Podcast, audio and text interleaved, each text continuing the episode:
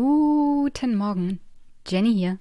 Und Grüße an den Hörer, der mich daran erinnert hat, dass das eigentlich meine normale Begrüßung ist. Aber in der ersten Folge dieses Jahres ist das ein bisschen untergegangen. Aber auch das ist jetzt 2021 wieder angekommen. Und ich begrüße euch recht herzlich zur neuen Folge. Wünsche euch einen schönen, schönen Montag und hoffentlich einen guten Start in die Woche. Heute an dieser Stelle mit einem doch eher langen Gespräch mit meiner Gästin Bianca. Und bevor ich dazu komme, hören wir uns erstmal die Kommentare zur letzten Folge an.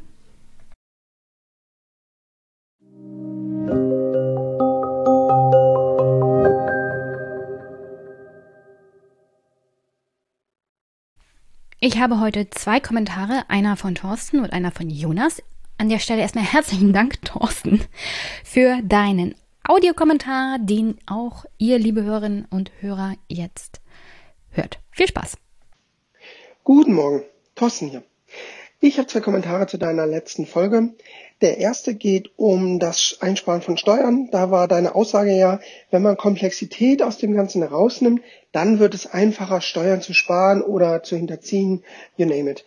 Und das habe ich nicht ganz verstanden, denn meine Annahme war immer, wenn man irgendwo Komplexität rausnimmt, ist es schwieriger, etwas zu verstecken oder zu verschleiern. Ähm, von daher wäre es total lieb, wenn du nochmal darauf eingehen könntest, was du damit meinst, dass das die ganze Sache vereinfachen würde. Das habe ich noch nicht ganz verstanden. Die zweite Sache, das geht um die äh, Rendite die hat der März ja angegeben, so mit acht Prozent. Und da war eure Aussage, ja, das geht gar nicht, das ist nicht möglich. Und selbst die fünf Prozent, die ihr nennt, nicht realistisch. Und ich glaube, das ist schon realistisch. Ich glaube, hier ist das große Problem, dass wir als Deutschen immer noch so auf das Sparbuch gucken und die großen Zinsen, die wir mal hatten und noch nicht das Anlegertum so richtig entdeckt haben für uns. Wenn man sich nur mal den MSCI World anschaut, das ist ein ETF, der die größten, ich glaube, 1600 Unternehmen der Welt ähm, so betrachtet, dann sind da durchaus gute Renditen einfahrbar und da sehen die fünf Prozent jetzt nicht unrealistisch drauf aus. Wenn man dann noch ein bisschen diversifiziert, ein bisschen guckt, dann kann man das Ganze noch ein bisschen härten und ich glaube, wenn wir Deutschen da noch ein bisschen mehr Gas geben würden in die Richtung, dann wären da durchaus auch bessere Renditen möglich. Und das Ganze ohne sich ewig lange damit zu beschäftigen ähm, oder irgendwelche Verträge abzuschließen oder bei seinem Bankberater reinzugehen, sondern wenn man sich da, glaube ich, einen Abend hinsetzt und mal schaut, was ist denn so möglich bei ETFs und wie kann ich das machen, dann setzt man das einmal auf und guckt sich das einmal im Jahr an und kann da deutlich bessere Renditen einfahren, als wenn das Geld bei 0% auf dem Tagesgeldkonto liegt. Von daher, ähm, ja, würde ich mich freuen, wenn du nochmal auf die erste Sache eingehst. Vielen Dank für die gute Folge und ich freue mich schon auf die nächste. Bis dann. Danke nochmal, Thorsten. Ich gehe erstmal auf den zweiten Punkt ein und verweise auf Marco und die Mikroökonomen und die Tatsache, dass wir doch in den letzten Jahren immer mal erlebt haben, dass Unternehmen mit mehr als 3% Rendite nicht sauber arbeiten. Das beste Beispiel ist ja unter anderem aktuell Wirecard. Also, wie gesagt, lieber MIN-korrekt hören. Es gibt Gründe, warum, glaube ich, auch die Deutschen hauptsächlich nicht in der Börse anlegen, weil das auch ein Spekulationsgeschäft ist. Und nochmal, hier geht es ja nicht nur um die privaten Sachen. Hier geht es hauptsächlich auch darum, dass Herr Merz und Leute, die ihm angehören, dazu von der Denkweise her gehört übrigens auch Armin Laschet, die es für eine gute Idee halten, den ganzen Rentenfonds der Gesellschaft in einer Börsenspekulation anzulegen. Und dass das teilweise schon richtig schiefgegangen ist, können wir in den USA beobachten, wo ganze Firmen die Pension für ihre Mitarbeiter in irgendeinen Fonds gesteckt haben, damit an der Börse spekuliert wurde und dann war das auf einmal alles weg, weil die Firma nicht ordnungsgemäß gearbeitet hat, beziehungsweise dass das ein großes Pyramidending war voller heißer Luft und gelockt wurden diese Firmen und die Menschen mit dem Versprechen auf hohe Rendite. Und um diese hohe Rendite einzuhalten, haben diese Unternehmen praktisch ihre Zahlen nur erfunden. Insofern, es gibt gute Gründe, das nicht so zu machen. Und es gibt gute Gründe daran zu zweifeln, dass es mehr als 5% Rendite gibt. Und selbst dann, versprochen hat der März 8%. Und das ist, glaube ich, unbedingt notwendig, damit seine Idee von, das rechnet sich schon irgendwie, überhaupt aufgeht. Und zum ersten Punkt, die Sache ist, man weiß auch einfach zu wenig von dem, was sich Merz da vorstellt, als Steuerkonzept. Irgendwas von wegen, das, was man halt als Einkommen hat, wird dann versteuert. Was dann aber zwischenzeitlich alles abgezogen werden darf, wird ja gar nicht angesprochen. Insofern klingt das mit, wir machen das einfacher und deswegen ist das auch gerechter und transparenter, weil ja nicht mehr so viel gestrichen werden kann. Gar nicht nachvollziehbar, weil wir gar nicht wissen, was streicht man vorher denn wirklich.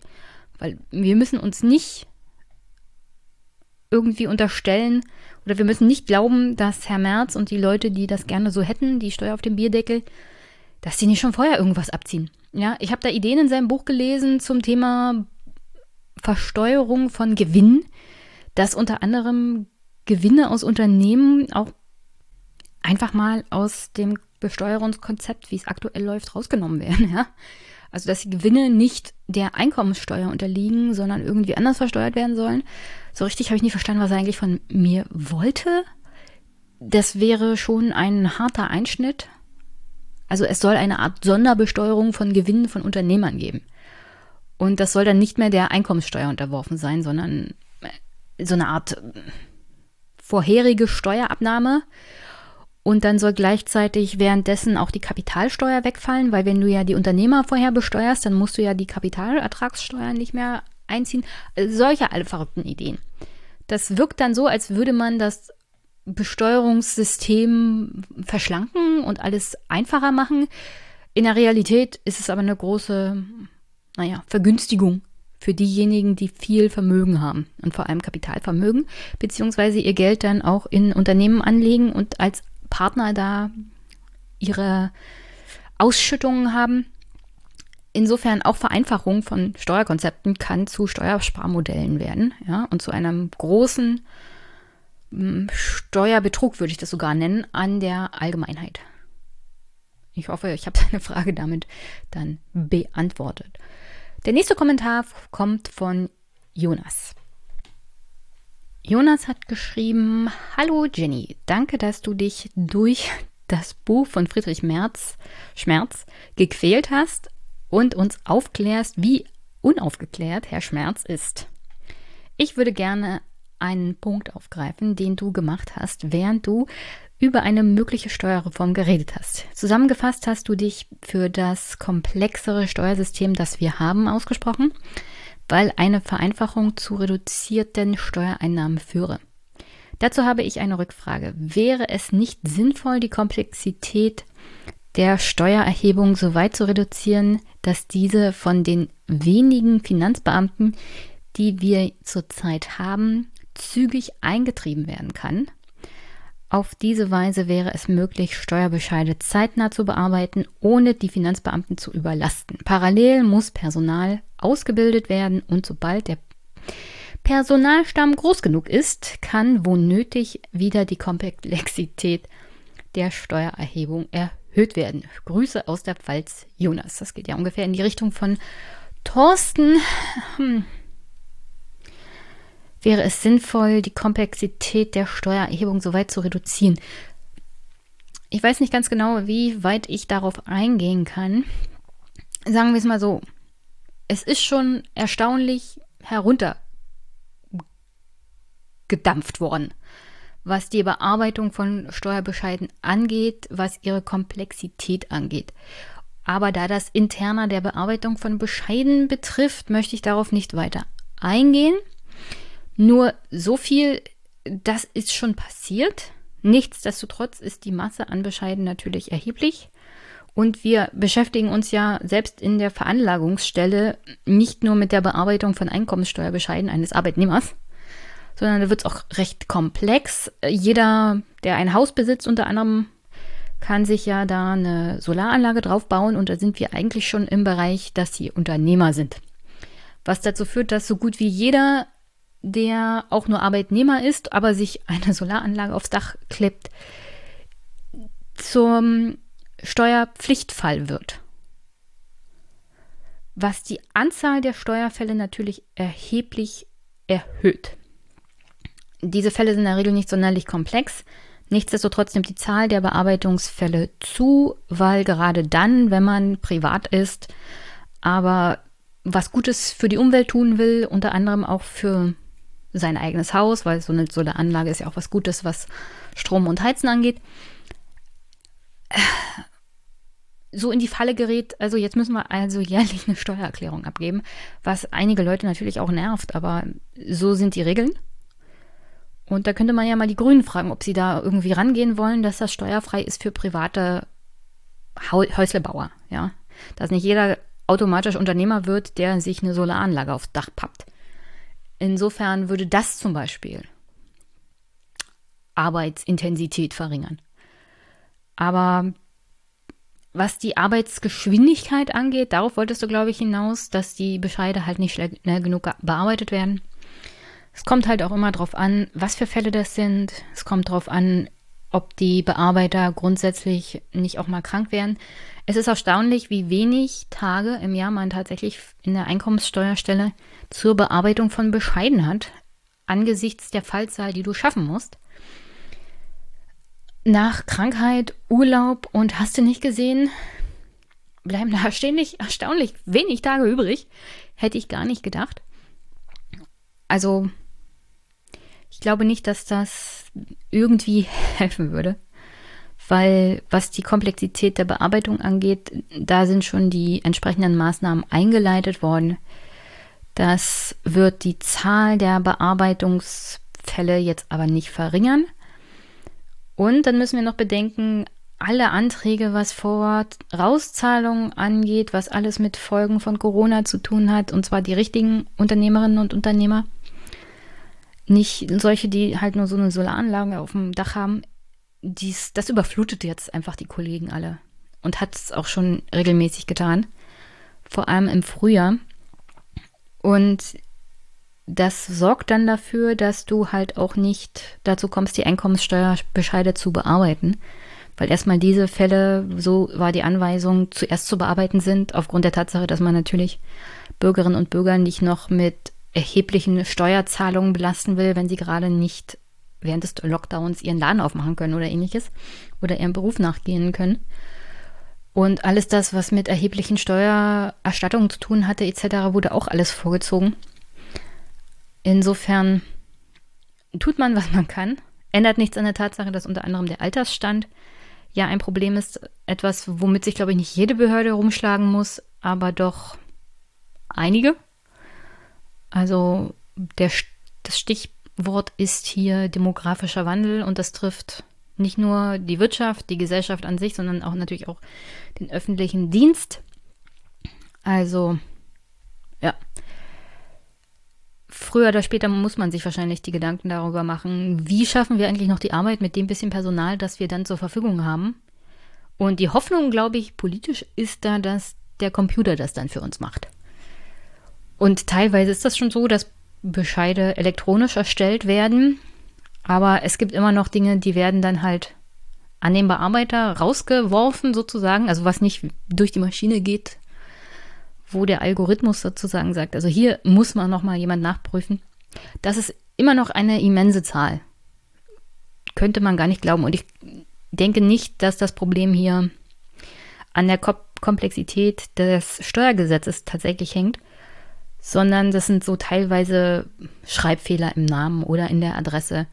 Und da denkt man vielleicht, das kostet nicht Zeit, aber das, jeder Bescheid, den man nochmal anfassen muss, auch elektronisch, kostet Zeit, du musst dir die Akte nehmen und theoretisch schaffst du. Von der Taktung her solltest du fünf Einkommenssteuerfälle pro Tag schaffen. Manchmal gibt es aber Fälle, da brauchst du zwei Wochen für. Und das ist nicht das Problem der Komplexität des Gesetzes, sondern das ist das Problem der Komplexität dieses einen Steuerfalls. Und das wirst du auch mit einfachen Gesetzen nicht so, ein, so schnell wegbekommen. Es sei denn, du sagst, also das ist der Gewinn, da gibt es keine Abzüge und das war's dann. Oder das ist der Umsatz und darauf erheben wir jetzt eine grundsätzliche Steuer. Das wäre natürlich eine Runterreduzierung, aber wie gesagt, damit wäre dann auch nicht jeder wirklich zufrieden. Also habe ich dafür, Jonas, auch keine einfache Antwort, sondern das stellt man sich wahrscheinlich immer leichter vor, als es in der Praxis dann wirklich ist. Herzlichen Dank auf alle Fälle für den Kommentar.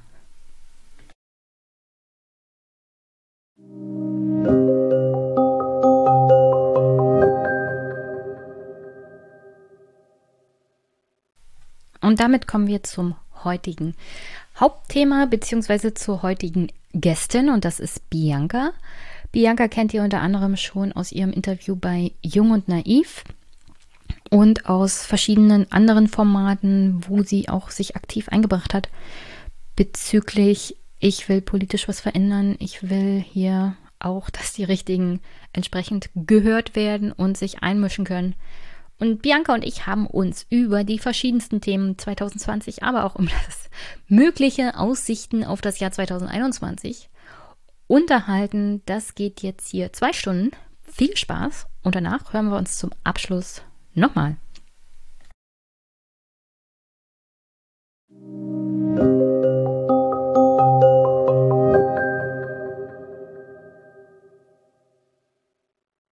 Guten Abend, liebe Hörerinnen, liebe Hörer. Und wenn ich deine Erlaubnis habe, dann mache ich ja auch ein Video draus, vielleicht auch Zuschauer. Ja, du, ich habe extra meine Haare gewaschen. Was ich habe mich auch extra geföhnt.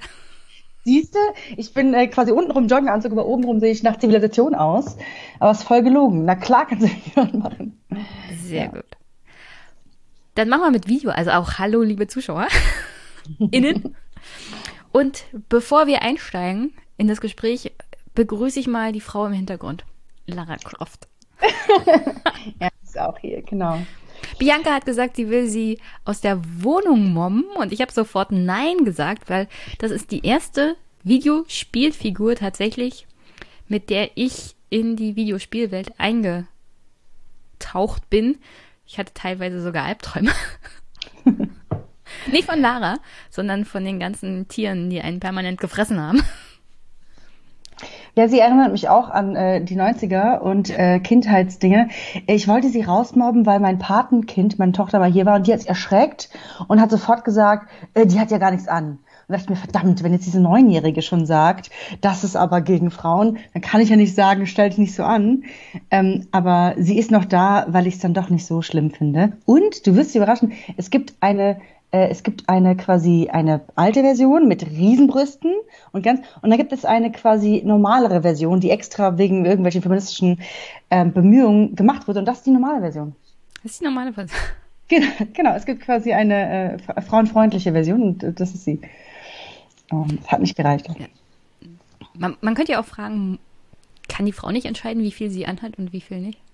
Wenn sie eine Puppe ist aus Plastik, wird schwierig. Ja, aber, aber dann ist es ja keine Frau. Dann ist es ja das Argument echt. Feminismus ja auch ein bisschen. Ich bin da total bei dir. Ich bin, ähm, ja, äh, dass, dass jeder selber entscheiden, kannst du auch nackt in den Club gehen, kein Problem, wenn du das naja. Okay. Öffentliche Ruhestörung, ich glaube, nackt darf keiner rumlaufen. Wäre bei dem Wetter aktuell auch nicht zu empfehlen. Ein bisschen kalt. Das ist richtig, das ist richtig. Da friert einem alles ab. Ich dachte, wir reden mal ein bisschen darüber, wie das Jahr 2021 so werden könnte. Ich meine, ich habe demnächst noch einen Jahresrückblick mit Thomas von Epicenter Works. Mhm. Auch wie das Jahr Türkis-Grün so gelaufen ist. Wäre vielleicht auch ganz interessant für uns hier in Deutschland auf Vorbereitung Schwarz-Grün. Und da es in dieser Hinsicht schon Jahresrückblicke geben wird, dachte ich, ich mache mal einen Jahres Ausblick zusammen mit Bianca, die vielleicht noch nicht jeder kennt. Deswegen musst du dich hier mal vorstellen. Ich meine, du warst natürlich schon bei Jung und Naiv und bist sehr bekannt. Nichtsdestotrotz, meine Hörer haben dich noch nicht gehört, deswegen stell dich mal vor. Sehr gerne. Ja, das ist auch immer gar nicht so unwichtig, weil man mich so schwierig eintüten kann, was, glaube ich, nichts Gutes oder nichts Schlechtes heißt. Also, mein Name ist Bianca Pratorius. Ähm, ich bin 36 Jahre alt ähm, und äh, quasi bewege mich irgendwo zwischen ähm, beruflichem, ganz normalen Leben in einem selbstständigen, ich bin quasi selbstständig seit acht Jahren und mache beruflich, berate ich äh, die Pitches von ähm, großen Te und kleinen Tech-Unternehmen, die irgendwie Innovationen und Technologie und Blockchain und KI und alles, was es da für einen geilen Scheiß gibt, denen helfe ich quasi große Market Opportunities zu sehen und äh, Investment einzusammeln. Das ist quasi meine Leidenschaft beruflich und was ich mache und das funktioniert wunderbar. Und auf der anderen Seite verbringe ich meine komplette Freizeit damit, antikapitalistische Parteien zu gründen und politischen Einfluss ähm, in diesem System äh, zu hegen. Habe äh, 2017 ähm, Demokratie in Bewegung mitgegründet. Das ist quasi der Versuch, eine Partei mit ähm, ne, äh, linksprogressiven Werten äh, neu auf ein neues äh, Konstrukt zu stellen dann habe ich zwei Jahre später Demokratie in Europa mitgegründet. Das ist ein Joint Venture von DM25, was man vielleicht kennt. Und dieser Demokratiebewegung und habe dann auch im letzten Jahr, äh, jetzt ja schon vorletztes Jahr, 2019, äh, mit Janis Varoufakis zusammen kandidiert für die äh, Europawahl, war in diesem Zuge auch bei äh, Junge Naiv zu Gast und äh, der, der DM25, wir machen ja gar kein Hehl daraus, wie wir eigentlich gerne Europa und die Welt umbauen würden. Und es ist quasi sehr Kapitalismus überkommen und sehr neues System und sehr ähm, progressiv und solidarisch. Und äh, dadurch bewege ich mich in zwei sehr, sehr verschiedenen Bubblen von sehr verschiedenen Menschen und Glaubenssätzen und so. Und das ist total spannend, aber auch nicht immer ganz un, ähm, quasi ganz äh, unanstrengend, weil in meiner Aktivistenbubble bin ich irgendwie der Antichrist, wenn ich das Wort Stakeholder in den Mund nehme und in meiner Entrepreneurship-Tech-Bubble, die verstehen nicht, ob ich irgendwie zu wenig Hobbys habe, dass ich mich aktivistisch bemühe. Und das letzte Jahr habe ich damit verbracht, nachdem die Europawahl ähm, äh, ne, also es hat in beiden nicht geklappt. Wir sind quasi krachend gescheitert. Wir hatten ganz großartige Inhalte, Green New Deal und Pamela Anderson und eben auch Janis, der ja nicht ganz unbekannt ist. Ähm, und habe eben dieses ganze Jahr Kampagne äh, zusammen mit Janis gemacht. Und äh, hat aber nicht gereicht. Haben keinen Sitz bekommen im Europaparlament. Und äh, danach war aber dieses Wahlergebnis und diese 13 Prozent von, also es sind wahnsinnig viele neue kleine Parteien, die sich gründen. Äh, dieser sonstige Balken, der normalerweise klein ist, wurde irgendwie immer größer über die letzten Jahre. Und habe dann versucht, dieses politische, also der Zeit, vor fünf Jahren waren die Leute viel unpolitischer als jetzt, so in meiner Wahrnehmung und diese, die Klimabewegung, die Sozialbewegung irgendwie so zu vereinen, dass es eine Wirksamkeit gibt und dass nicht ständig die ganzen neuen, kleinen, geilen Parteien an der 5%-Hürde scheitern, habe ich versucht, die zusammenzubringen und nochmal eine dritte Partei zu gründen, die hieß United for Bundestag und haben dann versucht, quasi die kleinen Parteien dazu zu ähm, überreden, dass sie das gemeinsam machen. Und auch das ist äh, krachend gescheitert. Bevor du weitermachst, erzähl mal aus deiner Sicht, warum ist das gescheitert? Warum ist das gescheitert? Jetzt wäre jetzt mein nächster Satz gewesen. Das ist gescheitert, weil wenn du quasi eine kleine Partei gründest oder an dieser Aktivisten äh, unterwegs bist, Bubble unterwegs bist, dann hast du so eine große Wichtigkeit, die du empfindest, dass du ja, es gibt ja einen Grund, warum du nicht bei der SPD bist oder bei der Linken bist, weil du quasi das Gefühl hast, ich will was Eigenes machen, uns besser machen, uns irgendwie noch äh, besser hinkriegen. Und dann will keiner auf seine eigene Story verzichten. Das heißt, es hätte ja einen Zusammenschluss geben müssen und dann hätte man nicht mehr irgendwie Klimalisten und Volt und, ähm, äh, und Piraten und Tierschutzpartei gehabt, sondern hätte irgendwie eine Sache gehabt. Und das geht dann A mit Identitätsverlust einher.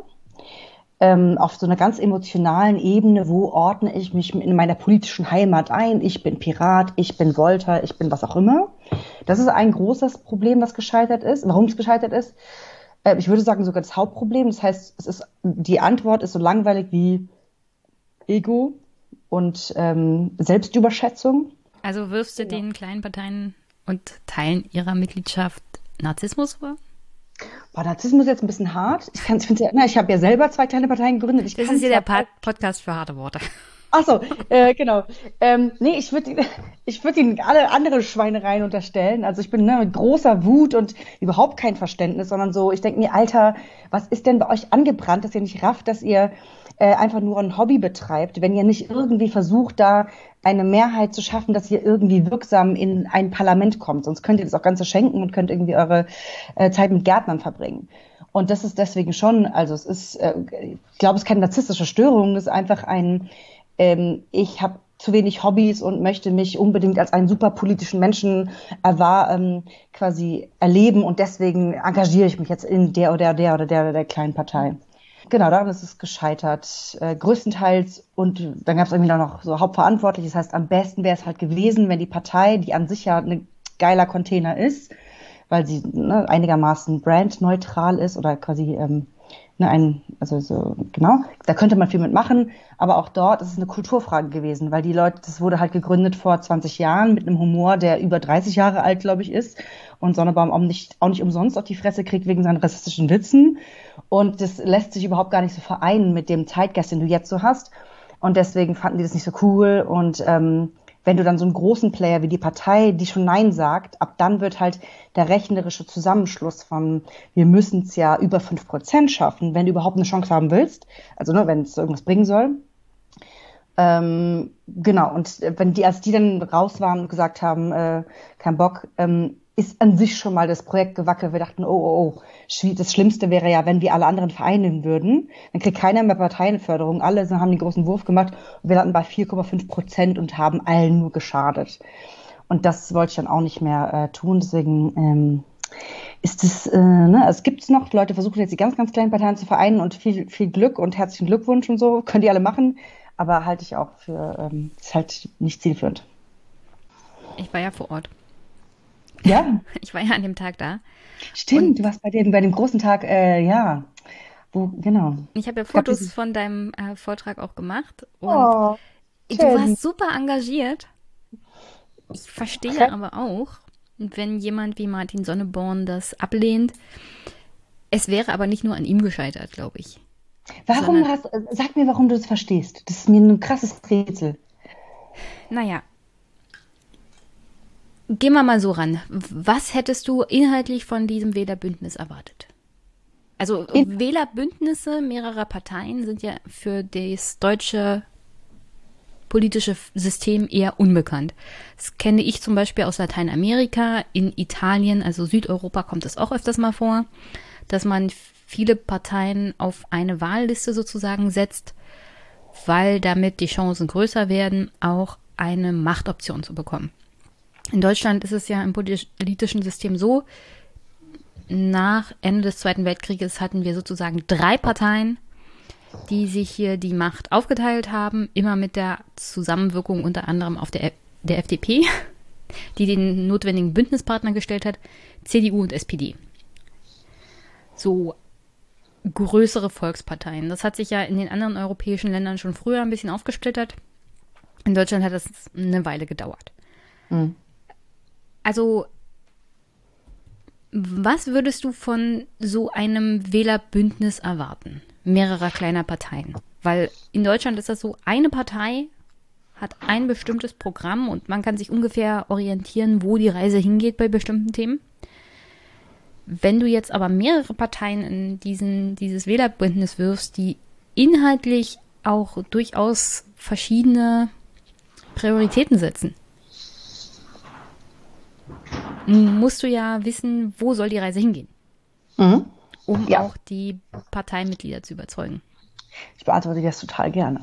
Ähm, also das ist ja ein Wählerbündnis auf Bundesebene, ist ja im deutschen Wahlrecht gar nicht, nicht nur unbekannt, sondern auch gar nicht vorgesehen. Das heißt, es ist gar nicht erlaubt, ein, ähm, so ein Wählerbündnis zu machen für eine Bundestagswahl. Das heißt, wie das konkret abgelaufen wäre, ist, dass du im Prinzip hätten alle Parteien gesagt, wir treten nicht an für diese Wahl und dann musst du eine neue Partei gründen mhm. und dann hätten wir quasi pro Partei zwei Leute in diesen Container gesetzt. Das heißt, du hättest am Ende eine Partei gehabt, die vielleicht 100 Mitglieder oder sowas gehabt hätte, also sehr, ne, also die Landesverbände, die Schatzmeister und diese ganzen Situationen und die Kandidaten, also sehr, sehr wenige Leute, ähm, so dass du dann die Themenfindung von für was stehen wir jetzt auf einem relativ kleinen Kreis hättest, äh, also ne, wo alle, ne, da sind Piraten da, da sind Tierschützer da, da sind Volt da, da sind so und jeder hat sein Steckenpferd ähm, und könnte für diese Themen einschätzen, äh, einstehen. Und damit hast du die Situation, also das war zumindest der Plan, dass sie sagen, naja, wir haben zwar Unterschiede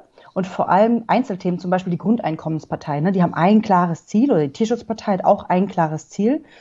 Ähm, oder die Piraten stehen für Digitalisierung und Glaubwürdigkeit und so hätten die einzelnen Leute dafür stehen können und sich aber unter diesem großen Thema, ja, ich bin zwar Digitalisierung und äh, Co., aber ich kann mich vor dem 1,5 Grad Ziel Pariser Abkommen vereinen. Und der andere sagt, ich bin zwar total für äh, paneuropäisches Denken, aber dass Deutschland sich für 1,5 Grad einsetzt, da kann ich mich dahinter ver, ver, ähm, vereinen. Das bedeutet, inhaltlich wäre es im Prinzip so eine Art Bierdeckel geworden von, jeder kann sein Hauptthema wirklich sehr grob setzen. Das ist dann das Wahlprogramm auf einem sehr kurzen Zettel.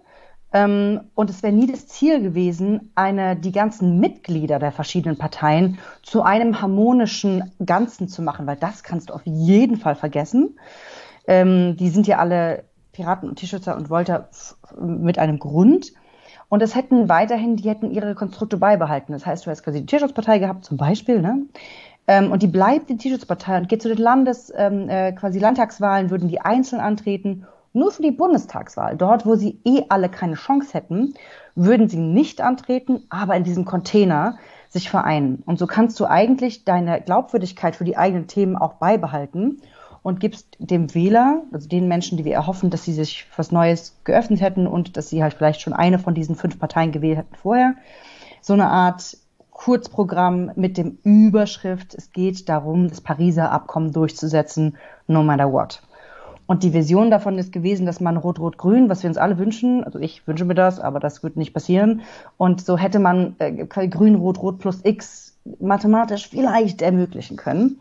Ja, aber in dem Konstrukt genau. hättest du theoretisch den Parteien Rot-Rot-Grün Stimmen weggenommen. Das heißt, Absolut. das genau. Konstrukt genau. wäre eher unwahrscheinlicher gewesen. Aber deswegen so. brauchst du diese anderen Themen, weil du hast von CDU-Wählern auch ganz viele Digitalisierungen machen. Das heißt, du kannst nicht nur für, wir sind die Klimapartei, weil mhm. deswegen wird eine Klimaliste auch scheitern. Weil ja, aber wenn du CDU-Wähler hast, also nochmal von vorne. Erstmal müssten die Leute ja aus ihrer eigenen Partei austreten weil es Parteien gibt, die nicht die Mitgliedschaft in mehreren Parteien genau. zulassen. Ja, ja, so. Das heißt, die Person, die davon überzeugt ist, in einer, zum Beispiel, nennen wir mal die urbane Partei.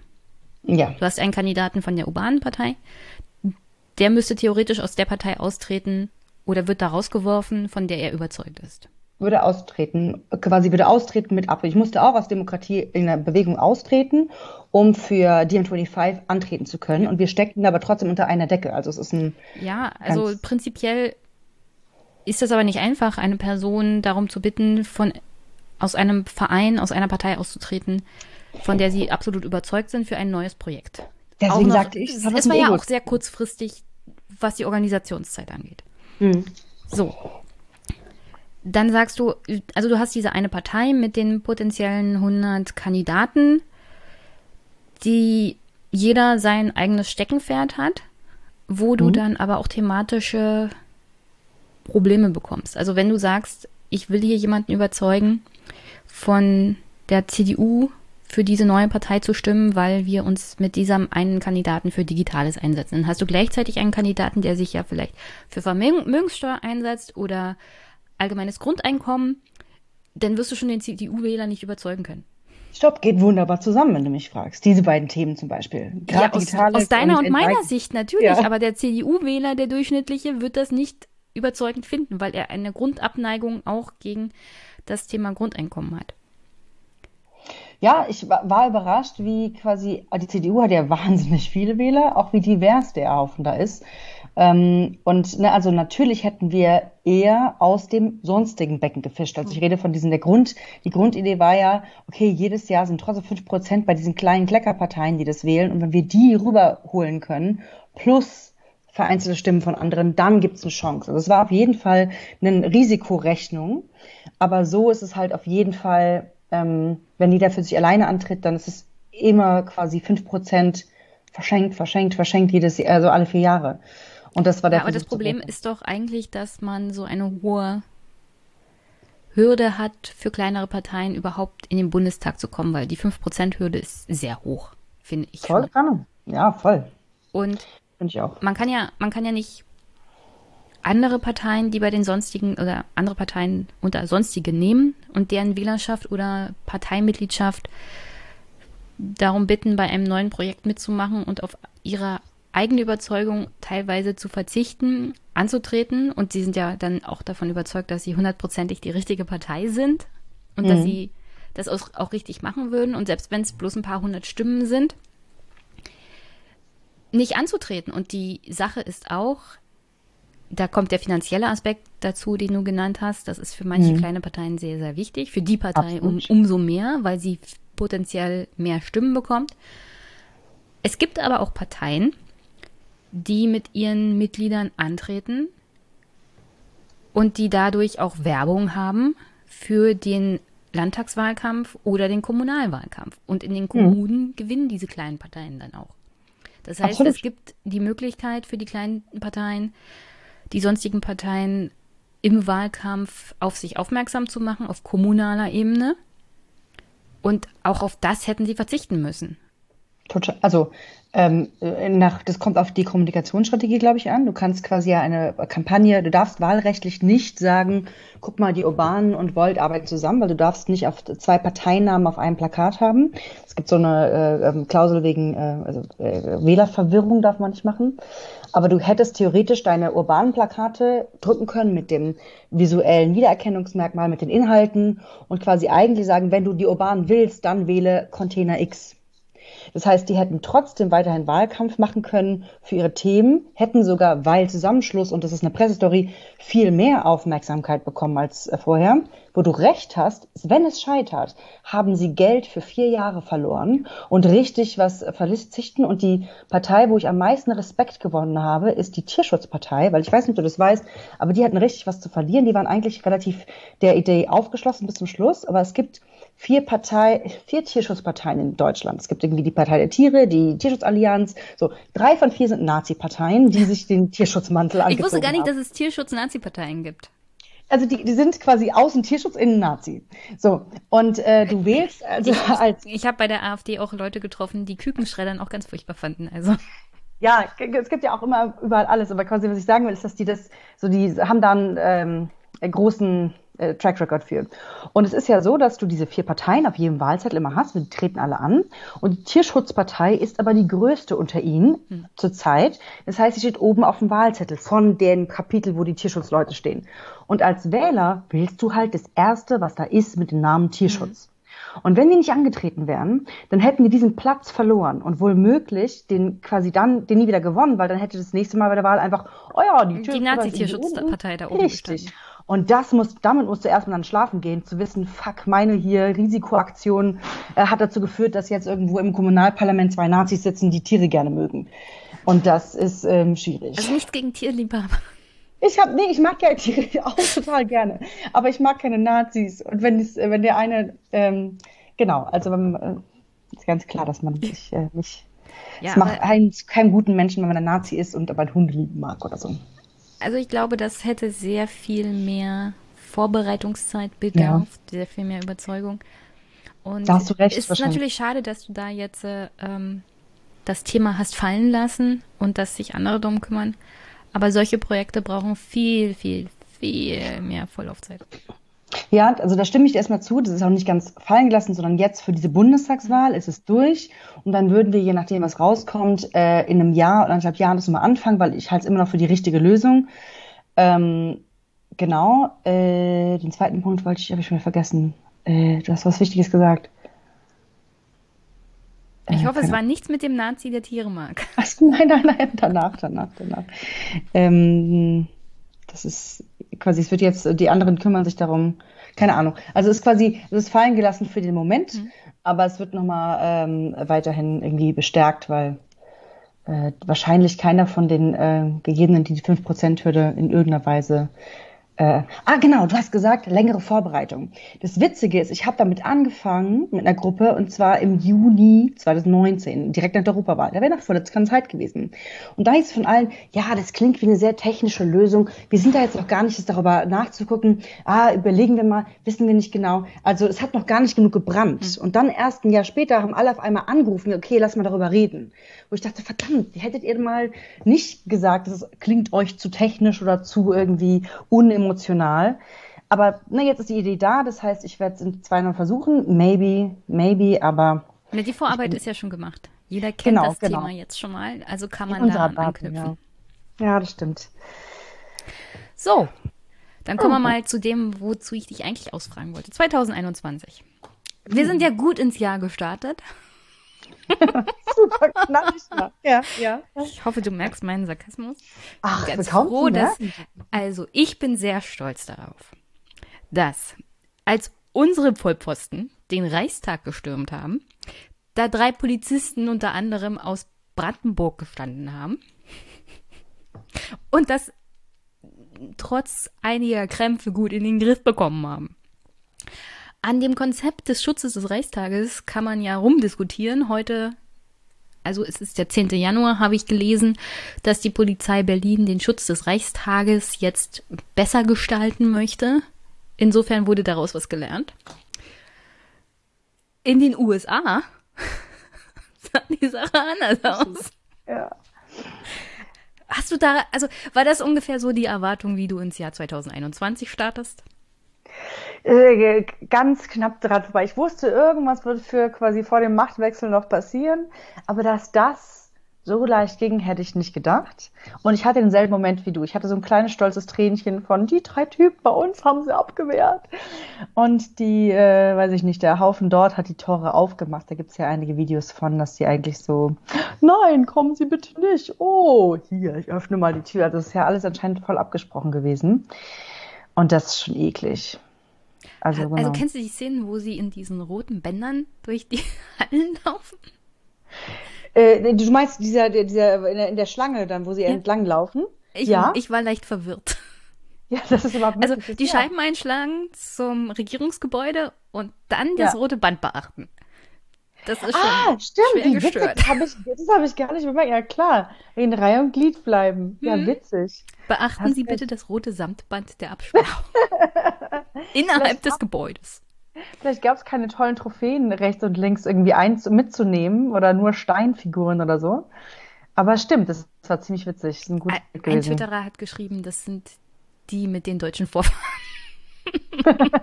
Ja, von denen waren es, glaube ich, eine Menge.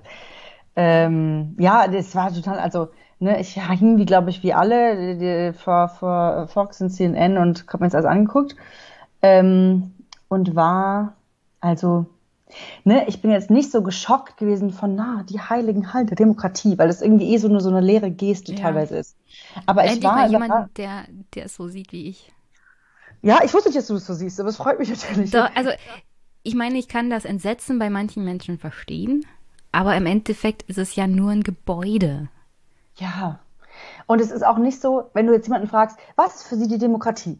Was bedeutet ihnen was? Und wenn sie sagt, dieses Haus da in Berlin, das ist mir besonders viel wert. Das sagt ja keiner. Nee. Und deswegen Das ist übrigens, das in Berlin ist schon mal abgebrannt und trotzdem ging das parlamentarisch weiter. Ich meine, natürlich zu Ja. dem Zeitpunkt auch ungünstig. Nichtsdestotrotz, das Haus an sich ist ja, Ja. nicht die Demokratie, ja, sondern die Genau. Menschen in dem Haus, die können auch in einer Messehalle sitzen. Ja, total. Und diese symbolische Empörung, die kann ich überhaupt gar nicht teilen, weil ich denke, ach komm, macht dir manchen ins Hemd. Aber dass, äh, dass da die Leute, deren Job das ist, quasi, wenn bis du den Job bekommst, quasi das Kapitol zu bewachen und dass die sich vorher abgesprochen haben und dass es, und sie gesagt haben, okay, da kommt, ich meine, die sind ja mit Pullis rumgelaufen, wo drauf stand Civil War 6. Januar. Das heißt, es war ja wirklich geplant. Und ähm, dass, dass das so funktioniert. Also wir haben ja auch unsere Nazi-Gruppen in der Polizei, WhatsApp-Geschichten irgendwo in diesem Land. Das heißt, dass sowas unterwandert wird, keine Überraschung, aber dass dort in so einem Gebäude, was ja nicht, so hätte ich nicht für möglich gehalten. Und ähm, ja, genau, also für Naja, viele kann ich viel erzählen, was es willst du wissen? ja äh, Geschichten, die man dann so hört, unter anderem auf Twitter, unter anderem, dass Washington DC mehr Polizisten hat als andere große Städte in den Mhm. Vereinigten Staaten und dass sie gerade nach dem 11. September unglaublich aufgestockt haben. Und die Polizei meinte, sie haben die Situation völlig unterschätzt. Glaube ich Okay, denen nicht. okay, ja, äh, kann ich sogar Ja. als Argument gelten lassen, insofern, indem auch die Berliner Polizei damals die Situation völlig Okay. unterschätzt hat. Ja. Okay, du hast, du meinst, du meinst, es gibt überall dumme Leute. Okay, ja, okay. Gut. Also, du hast, ja, hast du recht. Gleichzeitig können sie nicht behaupten, dass sie davon nichts wussten, weil auf Twitter auch schon im Dezember 2020 Leute davor gewarnt haben, dass es wohl in Foren, in rechten Gruppen etc. schon diese Organisationen gibt, dass man sich am 6. Januar dann beim Kapitol treffen möchte. Und wenn erstmal so viele Leute da sind, dann entwickelt sich am Ende des Tages auch eine Gruppendynamik. Also selbst wenn die Leute nicht nach Washington gefahren sind, um mit dem Gedanken, ich will das Kapitol stürmen, ich meine, einige davon gab es ja schon.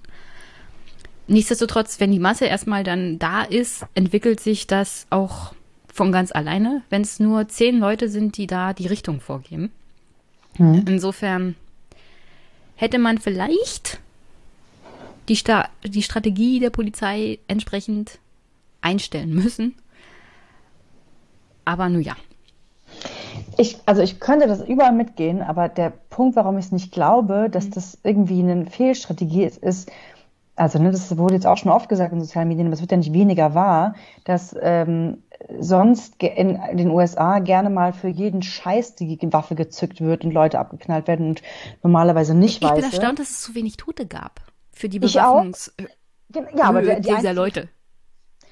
Ja, das auch, aber die Bewaffnungshöhe der Polizisten hat mich erschreckt. Es gab dieses eine Video, wo der schwarze Polizist mit dem Schlagstock, den so rumgerannt ist. Und man denkt so, hey, du hast doch eine Waffe in der Hand. Du hättest doch jetzt jeden, also vielleicht eher nicht, weil er quasi selber, aber du, also keiner hat seine Waffe benutzt von den Polizisten. Und das ist für USA-Verhältnisse und für das, was wir die letzten zehn Jahre so mitbekommen, total überraschend gewesen. Und das ist für mich der Beweis von, erzähl mir nicht, dass es nur äh, nicht geplant war, weil die habt ihr doch eh dabei. Was macht man, wenn man es nicht geplant hat? Dann zieht man halt die Waffen, die man hat. Ja, aber will man, dass die Polizei, also will ich habe auch, ich hab auch den Daily Podcast ja. gehört und es klang so ein bisschen raus, dass die Behörden nach den Black Lives Matter Protesten im Sommer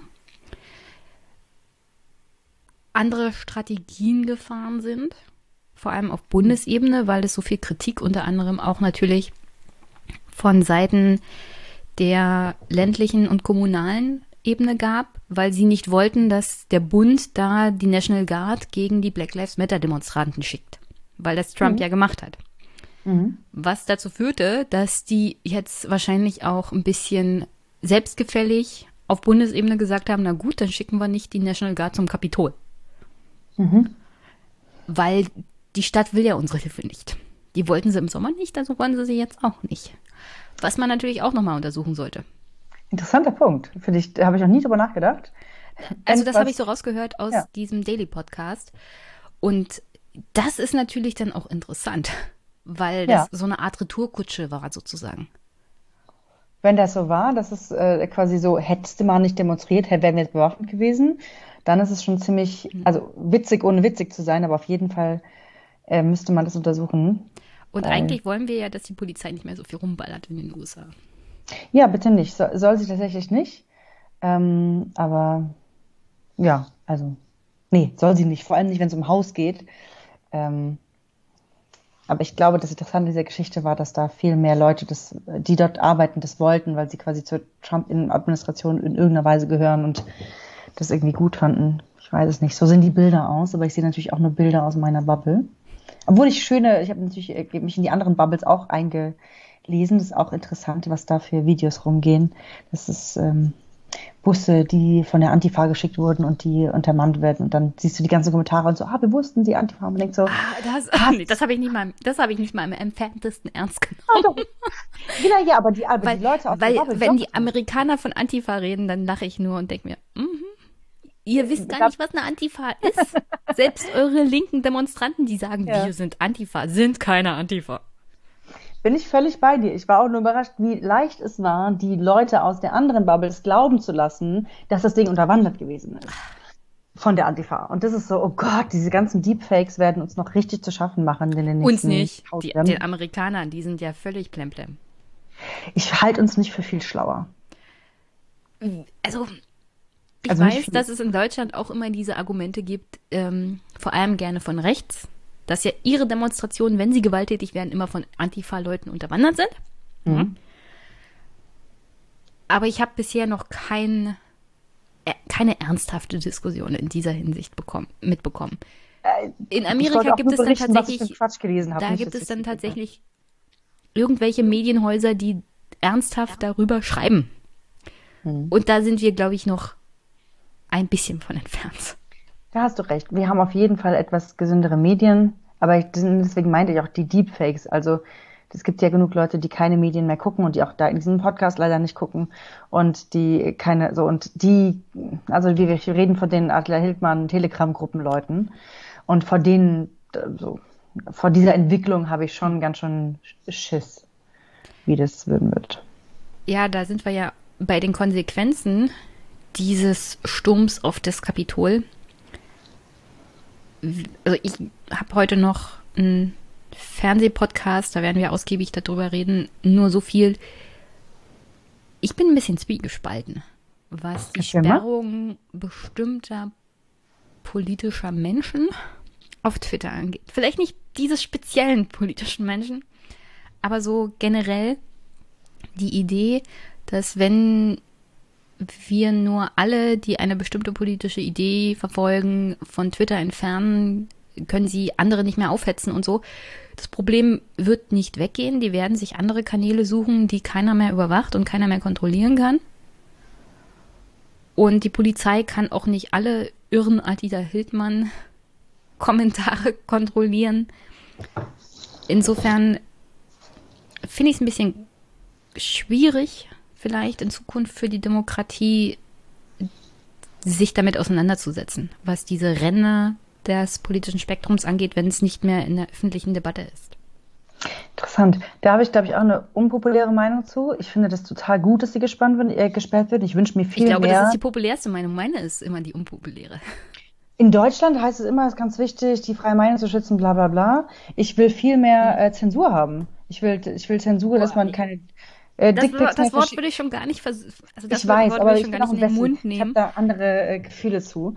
Ähm, also ich meine das jetzt nicht vom, vom Wort, aber es ist also, die haben ja auch nicht nur äh, Twitter und mhm. Facebook gesperrt, sie haben ja auch Parler gesperrt. Und Parler ist ja dieses, ich glaube, die heißen Parler. Das ist das kleinere Netzwerk, wo die schon ausgewichen sind hinzu. Und das wurde jetzt aus dem Google Play Store entfernt. Das bedeutet, du kannst immer, theoretisch kannst du dann, wenn die zu groß werden, in sozialen Netzwerken, kannst du die sperren. Das finde ich erstmal nicht schlimm. Aus dem einfachen Grund, dass ich gucke, ähm, als normaler Mensch, der sich nicht mal so zu der, der rechten Sekte dazu kommst du halt viel leichter auf die Idee davon, wenn es eben auf YouTube da ist. Und wenn es auf YouTube nicht ist, dann kommst du nicht auf die Idee. Und das ist totale Schadensbegrenzung. Und aus Sicht von Schadensbegrenzung, weil man kann sich auf jeden Fall außerhalb treffen und es wird davon nicht weggehen, auf jeden Fall, aber es wird kleiner und weniger im Zentrum des Gesprächs haben. Und das ähm, das ist etwas, mit diesem Problem haben wir zu kämpfen, seit es sozialen Medien gibt. Und ich finde, von den beiden Möglichkeiten, die es gibt, ist es abzuschalten, ähm, die, die mehr Wirksamkeit hat, als auf Bildung zu setzen, weil die sind verloren von allen Leuten, die jetzt über, ne, aus der Schule draußen sind. Und deswegen ähm, finde ich das gut, dass sie raus sind und würde mir das viel schneller wünschen. Ähm, einfach so, ne, du darfst nicht nackt, wie du vorhin, du darfst nicht nackt auf der auf dem Marktplatz rumlaufen. Ja, da Ärger, aber ein Ordnungsamt, das das verfolgt und eine Polizei, die dich mitnimmt. Also es gibt den Rechtsstaat. Ich glaube, das, das Problem, das ich habe, ist, dass wir hier kein Instrument des Rechtsstaates haben. Ja, da hast du völlig recht. Ein privates Unternehmen, das auf seine Geschäftsordnung verweist, was man natürlich machen kann. Mhm. Aber die Einschränkung der freien Meinungsäußerung, egal ob man diese Meinung verachtet oder nicht, sollte in meinen Augen immer noch ein eine Frage rechtsstaatlicher Instrumente sein. Aber das ist ja auch zumindest auf dem Weg. Also ich habe ja, also es gibt ja keine Hinrichtung zu sehen auf YouTube, nicht weil YouTube es doof, doof findet, sondern weil es dazu auch eine Rechtslage gibt und die es gar nicht äh, teilen dürfen. Ich glaube, du dürftest jetzt, wenn du Lust hast, morgen keine Plattform, wo man Hinrichtungen sieht, so einfach aufmachen. Glaube ich, das ist nicht so. Das heißt, so dieses, ja. also die Überlappung. Ja, das haben wir, das haben wir tatsächlich im 19. Jahrhundert abgeschafft ja, öffentliche Hinrichtungen so. aufgrund der Tatsache, dass sie immer so überlaufen waren. oh nein, das ist wahrscheinlich sogar wahr. Ja, das ähm, ist tatsächlich wahr. Oh Die letzte öffentliche Hinrichtung, da gab es Picknicks. Und ich glaube sogar, Menschen haben sich gegenseitig totgetrampelt. Oh Gott, das ist nicht wahr. Weswegen dann der Staat gesagt hat, also wir machen hier keine öffentlichen Hinrichtungen mehr.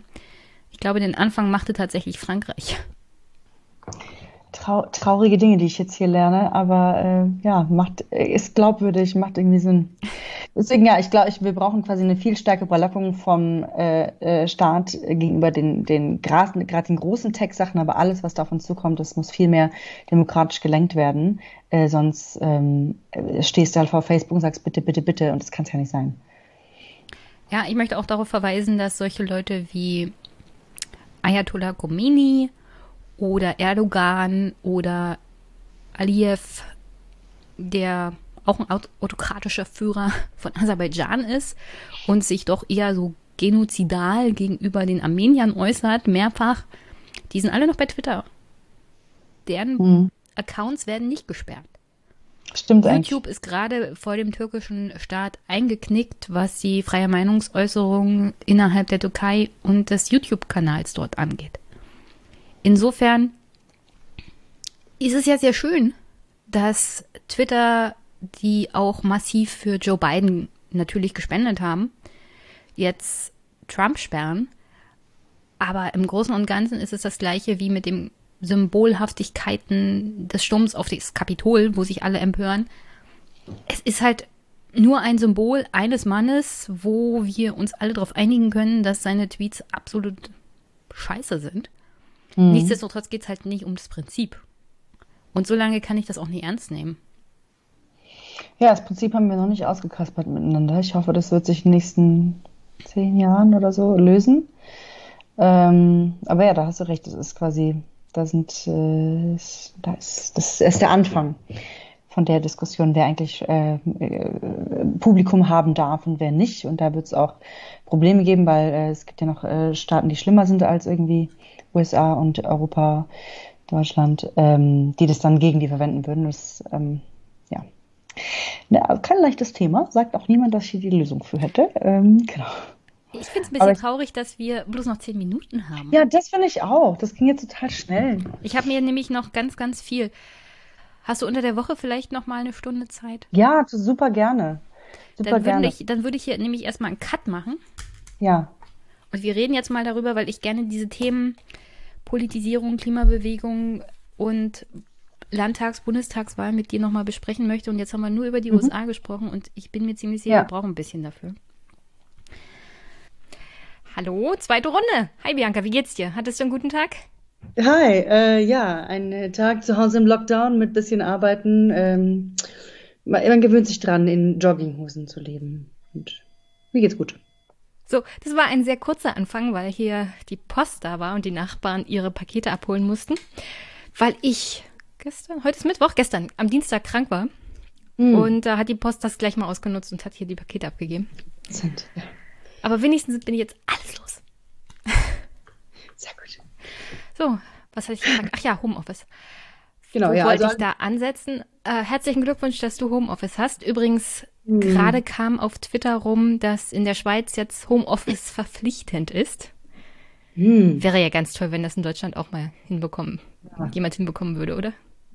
Absolut. Ich habe auch also, total, glaube ich, Glück, weil dieses, ne, ich habe ja jetzt keinen Chef oder so, der mir Homeoffice gestattet, sondern ich mache das einfach dann online, mein, mein Coaching-Zeug und es funktioniert, aber man trotzdem, man wird trotzdem ein bisschen irre. Also ich bin nicht auf der geistigen Höhe, auf der ich wäre, wenn ich unter Menschen wäre. Äh, das spüre ich schon auch, aber auf jeden Fall ist es, brauchen wir nicht drüber zu reden. Hm. Also, ja.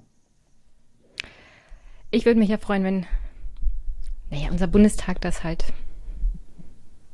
tatsächlich nicht mehr äh, obligatorisch machen würde, also nicht mehr die freie Wahl lässt der Wirtschaft, sondern tatsächlich sagt, also wir wollen schon, dass ihr das macht, also verpflichtend. Und als gutes Beispiel ja. vorangehen könnte ja der Staat selbst mit einer Verwaltung. Da gibt es ja auch Probleme.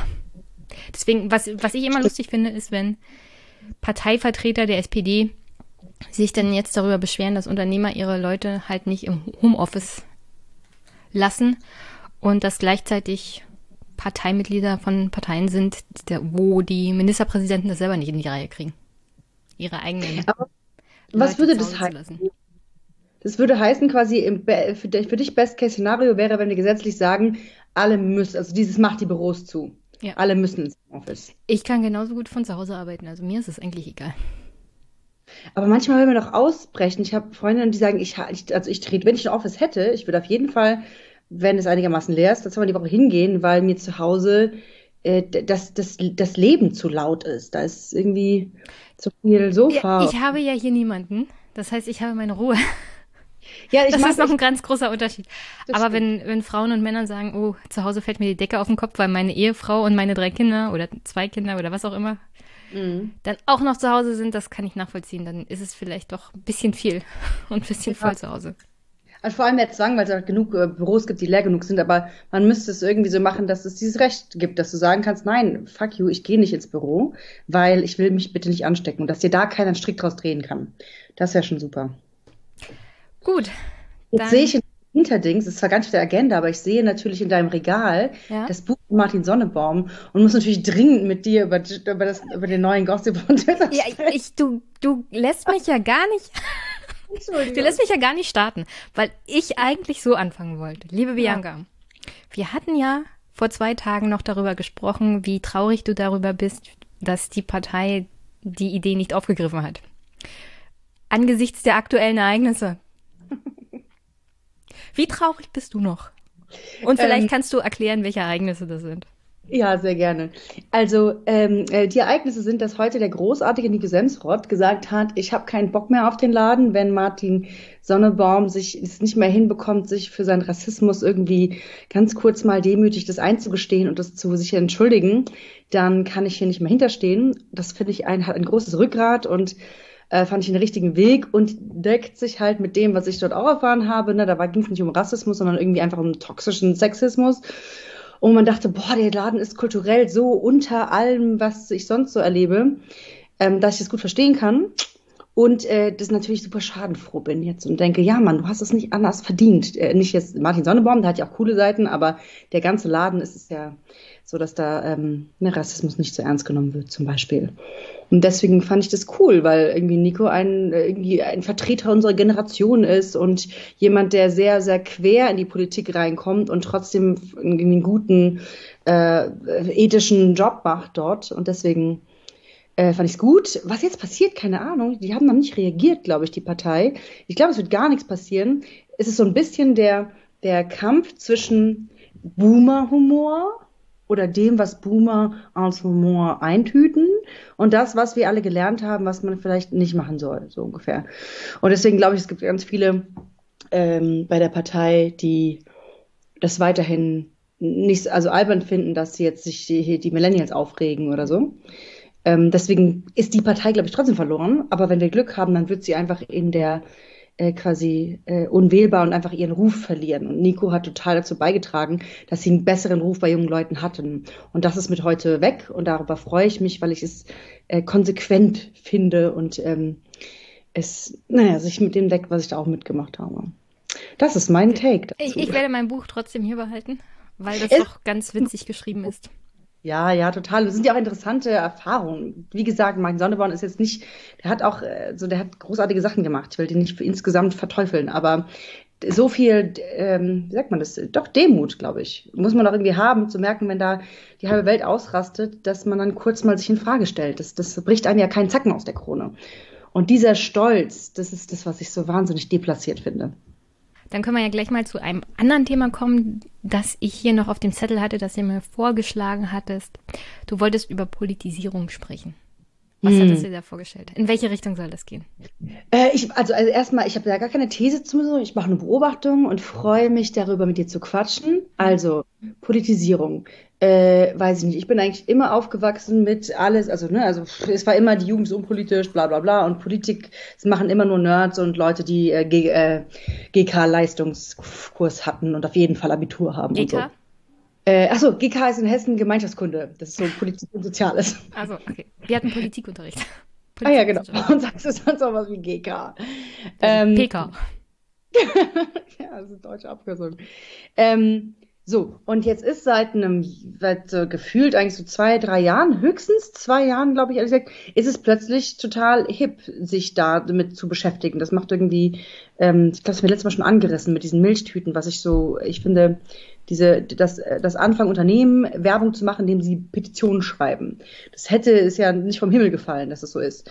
Dass Influencer, die vorher Fashion gemacht haben, jetzt sagen, äh, ich würde gerne über Sexismus sprechen und auch über Kolonialismus und ich werde mich jetzt hier einarbeiten in das Thema von äh, rassistischen Strukturen der Polizei. Das sind ja Riesenschritte von dem, wo es noch vor gefühlt zwei Sekunden, also zwei Jahren gewesen ist. Und das ist so die eine, ähm, diese Politisierung, die man so in den, in den sozialen Medien äh, beobachtet, die aber plötzlich in der Form daherkommt, die total so poptauglich ist. Und dadurch wird es, glaube ich, plötzlich cool. Ich bin ja so heavy TikTok-User. Bist du auf TikTok? Haben wir schon über TikTok gesprochen? Nee, und da will ich auch nicht hingehen. Ich bin schon Instagram reicht mir schon. Das reicht schon. Ja, Instagram ist so unfassbar langweilig verglichen zu TikTok. Also ich möchte dir gerne Heroin verkaufen. Denn das ist wirklich, also furchtbar süchtigend. Aber das Schöne ist, du hast, das ist so ein Medium halt von viel jüngeren Leuten. Und dann kannst du deine Filterbubble trainieren und ähm, äh, da ist so viel politischer Content, wo quasi äh, 20-Jährige äh, quasi mit Humor und Tongue in Cheek ähm, Kolonialismus äh, erklären und quasi die, die, die weiße ähm, Vorherrschaft einmal dekonstrukten. Das ist so interessant und habe ich so auch noch nie gesehen. Also diese Mischung aus Humor und Politisierung. Und das ist wieder ein weiteres Phänomen von diesem es politisiert sich die Gruppe an jungen Leuten, bei denen man es immer nicht für möglich gehalten hat. Und das finde ich total spannend. Welche Gruppe ist denn das? Die Gruppe der äh, Leute, äh, also die, der, ich glaube, die, die, die, hm, warte mal, das ist eine gute Frage. Welche Gruppe ist es eigentlich? Weil kann ja auch sein, dass es eine Filterblase ist. Aber die Gruppe der 16- bis 25-Jährigen, die man vorher gedacht hat, die hören Musik und die gehen auf Partys und die machen vielleicht Musik und mhm. das, das war's. Ja, das und Problem hier könnte ähm, ja sein, dass man bloß nichts davon mitbekommen hat, weil die sozialen Medien halt nicht da waren. Also ich glaube schon, dass die Gruppe der 16- bis 25-Jährigen viel politisch aktiver war, vor allem wenn sie einen bestimmten sozioökonomischen Hintergrund hatten, als man das sich so denkt. Man hat es bloß nicht mitbekommen. Okay, das, das kann sein. Also ich glaube, vor 30 Jahren gab es so ganz andere Gruppierungen in der Stadt, dass du dich irgendwie dort engagieren könntest. Aber in dem Moment, wo du so eine Kamera hast, ne, also zum Beispiel Introvertierte. Ich habe mal, ich bin viel auf ähm, äh, Demonstrationen gewesen die letzten Monate und habe echt eine Zeit gebraucht, bis ich mich getraut habe, da so mein Stimmchen zu erheben und dann so mitzumachen bei den Gesängen, weil ich mich erstmal wirklich richtig in Grunde Boden geschämt hat. Und ich war einmal mit einer mit der Tochter von einer Freundin von mir da, die war so 20 und die hat gesagt, ich, ich, ich, ich möchte bitte nach Hause gehen. Das ist alles so viele Menschen. Und dieses äh, quasi sozialen Medien haben auch dazu geführt, dass quasi introvertiert sein plötzlich kein Problem mehr ist, weil du im Prinzip alleine zu Hause sein kannst mit deiner Kamera. Und deswegen hat sich die Gruppe, glaube ich, die sich äußern kann und äußert, schon total geändert. Weil die wären nicht vorher äh, auf eine Demo gegangen oder hätten sich mit Menschen irgendwie dazu gemacht, sondern hätten vielleicht gelesen und hätten sich ihren Teil gedacht. Aber dass die quasi ihre, ihre Stimme mit in den Pott werfen, ist, glaube ich, durch die sozialen Medien überhaupt erst gewachsen. Also genau. was Positives an der Politisierung. Jetzt äh, streue ich mal ein bisschen Salz in die Suppe. Ja, bist du. Ich habe nämlich die Theorie, dass wir viel zu überpolitisiert sind. So grundsätzlich in der Gesellschaft. Alles oh. ist ein politisches Thema geworden durch soziale Medien. Alles ist so extrem hochgehypt, dass sich jeder irgendwie persönlich beleidigt fühlt, wenn man nicht seiner Meinung ist. Und man mhm. muss das echt trainieren, da nicht permanent gegenzuhalten. Aha, das äh, meinst du also quasi, ähm, es war früher okay, einfach nicht über Politik zu reden. So kam man im Prinzip besser miteinander aus, weil man Themen ausgespart hat. Oder gib mir mal ein Beispiel, damit ich weiß, Zum Beispiel, also ich glaube auch viele Menschen, Facebook, Twitter ist auch so ein Beispiel. Da ist ja auch nur eine bestimmte Blase. Ja, hm. in Deutschland nutzen zwei Prozent der Bevölkerung überhaupt nur Twitter. Und es ist schon erstaunlich, wie viel politische Diskussion unter anderem auch im Bundestag ankommt über Twitter, von dem aber 98 Prozent der Bevölkerung vielleicht überhaupt nicht tangiert sind, beziehungsweise diese Meinung nicht teilen. Wir wissen es nicht, weil sie nicht bei Twitter sind. Aber durch diese Menschen, die sehr viel auf Twitter unterwegs sind und Großteil auch Journalisten einer po bestimmten politischen Einstellung, ich sage ja nicht, ob das gut oder schlecht ist, sondern es ist halt nur so eine Beobachtung, die bestimmen den Diskurs. Mhm. Und dann hast du am Ende jemanden wie Friedrich Merz jetzt, der aus der Versenkung auftaucht, von denen man nicht wirklich weiß, wie viele unter anderem der eigenen Parteibasis der CDU oder auch der breiten Bevölkerung teilen vielleicht seine Überzeugungen, trauen sich das nicht oder wollen nicht oder können nicht bei den sozialen Medien darüber reden. Und mhm. vielleicht leben wir so generell in einer Blase. Diese Menschen werden aber selber auch politisiert, wenn sie zum Beispiel auf Facebook sind. Wir können nicht in Kontakt mit diesen Menschen treten, können nicht mit ihnen diskutieren. Und wenn man mit ihnen diskutiert, dann artet das immer gleich aus in persönliche Beleidigung. Also, ich weiß nicht, ob das so gut ist, dass jeder seine, also sich unbedingt politisch äußern muss oder dass alles in irgendeiner Art und Weise politisch sein muss. Vielleicht war es vor den sozialen Medien ein bisschen entspannter. Nicht alles war politisch.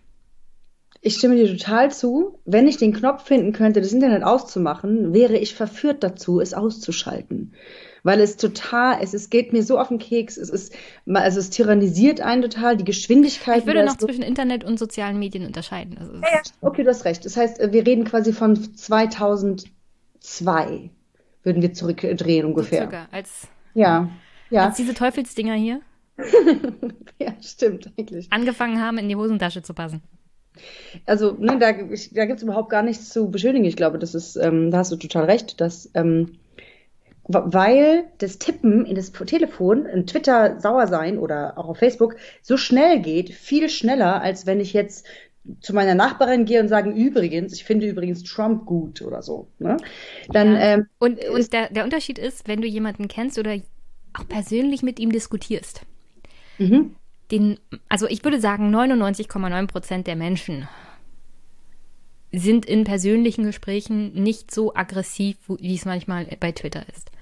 Ich glaube auch diese Aggressivität, die wir unter anderem beim Kapitol sehen oder bei den Anti-Covid-Demonstrationen, bei diesen ganzen Schwublern, die war zum Teil schon da, da bin ich mir ziemlich sicher. Man hat sie bloß nicht mitbekommen.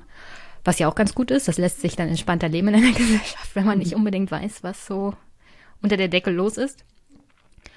Gleichzeitig würde ich aber sagen, dass diese Aggressivität und diese Entfesselung auch im persönlichen Umgang hat uns ja Social Media ein bisschen antrainiert. Mhm. Also uns als Gesellschaft. Stimmt total. Man ist zum Beispiel, ähm, also. Äh, also ich würde, ich würde behaupten, es ist nicht normal, wenn ja. Menschen andere Menschen, Wildfremde auf der Straße anschreien. Also weil ich grundsätzlich davon ausgehe, dass doch die meisten Menschen eine entsprechende Erziehung genossen haben, wo die Eltern gemeint haben, also es gehört sich nicht, andere Menschen einfach so anzuschreien. Und das passiert durch die sozialen Medien jetzt? Also quasi, gib mal ein Beispiel, wer, wer, wer schreit wen an, wenn die fremd sind? Also ich würde es mal so formulieren. Es gibt ja auch Bilder vom Kapitol, es gibt auch Bilder von den Corona-Demos in Berlin, wo zum Beispiel Menschen die Polizei anschreien. Also es, mhm. es könnte sein, dass es die Institution Polizei ist, die die Leute wütend macht an sich. Mhm. Oder ich würde so generell sagen, also selbst wenn man sagt, die Polizei an sich ist eine Institution, dem man kritisch gegenübersteht, ist es nicht normal, den Menschen dahinter irgendwie anzuschreien, weil da ist ja immer noch ein Mensch in Uniform. Aus verschiedenen Gründen würde ich nicht irgendwen Wildfremden auf der Straße anschreien, einen Polizisten schon gar nicht, weil ich so die Befürchtung haben müsste, dafür verknackt zu werden. Und nur deswegen würde ich ihn nicht anschreien. Ja, zum Beispiel. Oder es liegt auch daran, es gibt bei mir nicht so viele Polizei. Und wenn ich jemanden zum Beispiel beleidigen würde, könnte die Gefahr bestehen, dass sie dann das nächste Mal nicht schnell genug kommen, wenn ich sie brauche. Also. Oder sind sie schlecht gelaunt. Und das muss man ja auch nicht haben. Also der menschliche Umgang sollte auch mit bestimmten Institutionen der Pol also des Staates nicht unbedingt äh, so um, also so abgehen. Das stimmt schon. Also, was du erzählst, dass man eigentlich die andere Gruppe als ein bisschen so, was? Du kennst einen Polizist? Also, die, Fil die Filterblasen sind so getrennt voneinander, dass man so, ähm, was? ich kenne ein, einen. Ich habe jahrelang neben, also unsere Nachbarin war Polizistin. Genau, ich will kurz eine Geschichte erzählen dazu, nämlich, weil ich war ja, äh, mein Cousin ist Polizist mhm. und der ist äh, Polizist in Nordhessen und guess what? Er war ganz viel im Danny. Und dann habe ich, bin ich jetzt über Weihnachten heimlich äh, nach Hause gefahren und habe auch ihn getroffen. Heimlich. Und äh, naja, also ich habe mich natürlich geschämt, aber ich bin trotzdem nach Hause gefahren. Ähm, und ähm, habe vorher mit meinen äh, so Klimaaktivisten, die Leuten für den Januar Bundestag gequatscht, sagt hier, ich weiß, ihr wart alle im Danny, äh, Angebot, ich baue ja gerne Brücken, ich rede jetzt mit meinem Cousin, der ist 30 Jahre alt, ist allerdings, was habt ihr für Fragen? Hm. Und eine der Fragen, die kam, ist was so ähnlich, was du gerade gesagt hast, so, frag ihn mal, ob ihm klar ist, dass das Menschen waren, auf die sie mit den Wasserwerfern geworfen haben und ob die sie noch als Menschen wahrnehmen. Und ich habe die Frage gestellt und er war so, hä? Ich würde die gerne zurückstellen. Ist denen klar, dass das Menschen sind hier in der Uniform? Das heißt, beide haben hm. irgendwie die Sorge gehabt, dass sie einander nicht mehr als Menschen gesehen waren.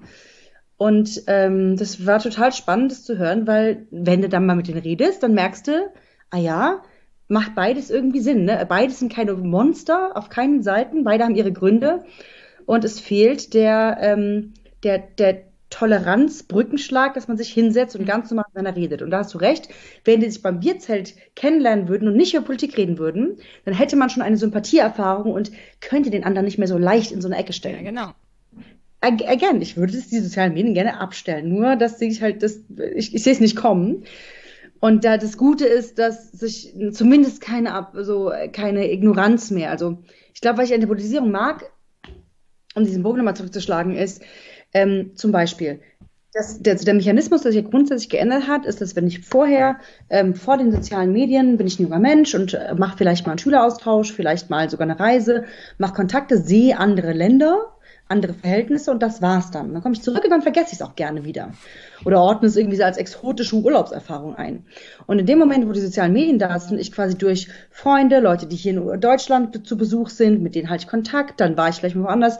Und so läppert sich das über die Jahre, dass man in seinem, in seinem Netzwerk diese sehr anderen Lebenserfahrungen sammelt. Und so sehe ich auf meiner Timeline, ob bei Facebook oder egal wo, sehe ich quasi äh, reingeflochten andere, viel krassere Lebensverhältnisse und dadurch wird mir klar, in was für einer privilegierten Bubble ich wohne.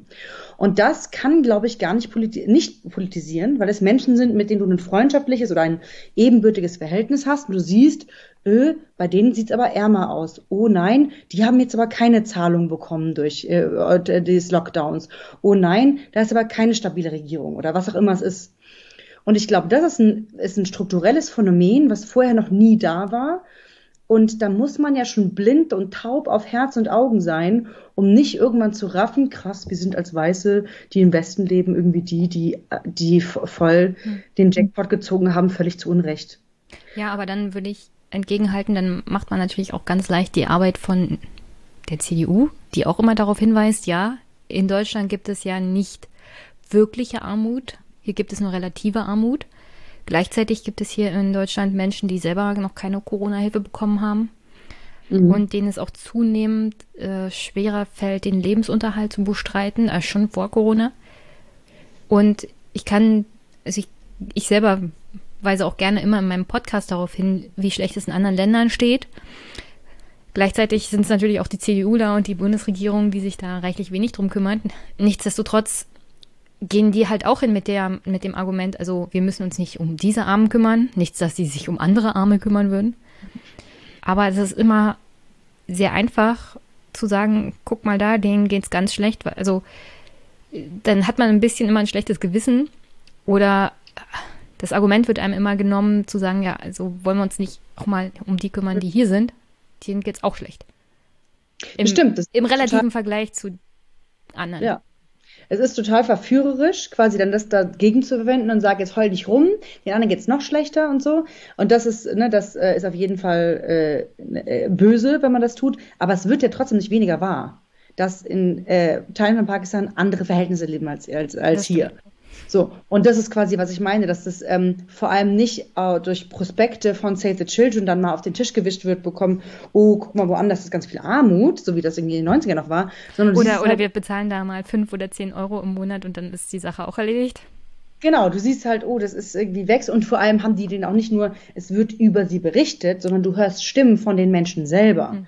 Und das ist für mich, glaube ich, der, der springende Moment gewesen, dass es halt nicht eine Armutsdokumentation ist, sondern so, ah cool, die, Sie, oder meinetwegen, du siehst irgendwie Freunde beim Essen in äh, irgendwie Bangalore und denen geht's gut. Aber du siehst es und trotzdem kriegst du mit, krass anders als hier und äh, auf jeden Fall ist hier mehr Reichtum. Und ähm, das ist, glaube ich, was, was äh, einen irgendwie in einer, ja, also die, die glaube ich, zu der ganzen Trend von, dass man sich seinen Privilegien bewusst ist, das ist ja auch noch nicht so lange am Start. Und ich glaube, dass das dazu führt, dass man es gar nicht übersehen kann. Wir wollten ja über 2021 reden. Was meinst du? Diese Politisierung auch über die sozialen Medien in den letzten Jahren. Was bedeutet das für die Wahlkämpfe, die uns in Deutschland jetzt mal nur erwarten? Oh yes, geile Frage. Ähm, also, ich meine, wegen Corona sowieso alles wird digital sein. Und ich glaube, wer, wo ich heute, ich habe heute Morgen einen Podcast, das darf ich gar nicht sagen, wo ich den gehört habe. Äh, das war mit Sascha Lob. Du darfst natürlich sagen, wo du den gehört hast. Ich habe den achten Tag, äh, den achten Tag angehört. Das ist so ein Gabor Steingart-Format, von dem man halten kann, was man will. Aber der Gabor Steingart sollte man immer hören, damit man weiß, was. Also das ist wie mit Zeitung lesen. Man sollte ruhig auch ja. wissen, was Konservative denken, was ja. Liberale denken, was Neoliberale denken. Man sollte es nicht grundsätzlich ablehnen, weil man es ideologisch ablehnt, sondern man sollte sich die Argumente auch anhören damit man weiß, was man als Gegenargumente bringen kann. I'm, I'm, I'm totally with you. Das stimmt. Und vor allem dieses Format ist tatsächlich ein progressives Format, weil es ist von einer jungen Frau, Aleph Doan, geleitet und es sind sehr, sehr progressive Themen. Es ist einfach nur auf dem Kanal von äh, Gao Steingart. So, und äh, da, ähm, fuck, jetzt habe ich meinen Faden verloren. Oh nein. da bin ich gut drin. 2021, ah, Wahlkämpfe, ah genau, äh, Machtverschiebung. Ja. Und zwar hast du durch diese Influencer, die sich plötzlich politisieren, hast du, und das sind ja alles junge Menschen, ähm, hast du ein Skillset, wie man mit dem Internet umgeht, wie ich einen Post kreiere, wie ich eine, mich zusammenschließe, eine Hashtag-Bewegung aufbaue. Das kann doch niemand über 50. Das ah, in, äh, Widerspruch. Okay, tell me. Na, glaubst du wirklich, dass jemand wie Steve Bannon das nicht kann? Der hat sich das nämlich angeguckt und zwar genau bei den progressiven jungen Menschen bei Twitter und Facebook, wie man das macht. Also wir sollten von der Idee wegkommen, dass nur weil es junge, hippe Menschen bei Instagram machen, dass das Leute über 50 nicht abgucken können. Ich bin gar nicht bei der Idee. Also ich bin bei der Idee, du hast mich gefragt, deutscher Wahlkampf. Ja, okay, ja, stimmt. Aber das gilt natürlich dann auch trotzdem für Deutschland. Also ja. wir müssen nicht denken, dass die. Was haben wir denn da? Die CDU, also da kriegt doch keiner von der von der irgendwas gebacken, eine wirkliche Bewegung loszutreten.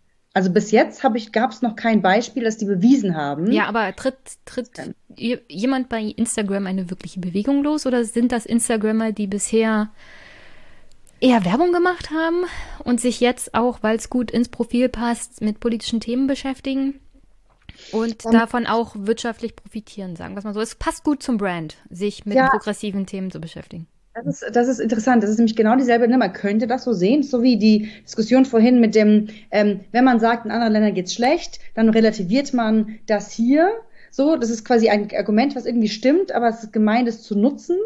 Ähm, und ähnlich ist es so, ich glaube, diesen Influencern, die sich um, die sich quasi drehen und sich für politische Inhalte interessieren, die würden mehr Geld verdienen, wenn sie es nicht machen würden. So, ja, aber wie, also die wirklich, du glaubst, dass es Influencer gibt, die äh, sich für progressive Themen beschäftigen, die das nicht machen würden?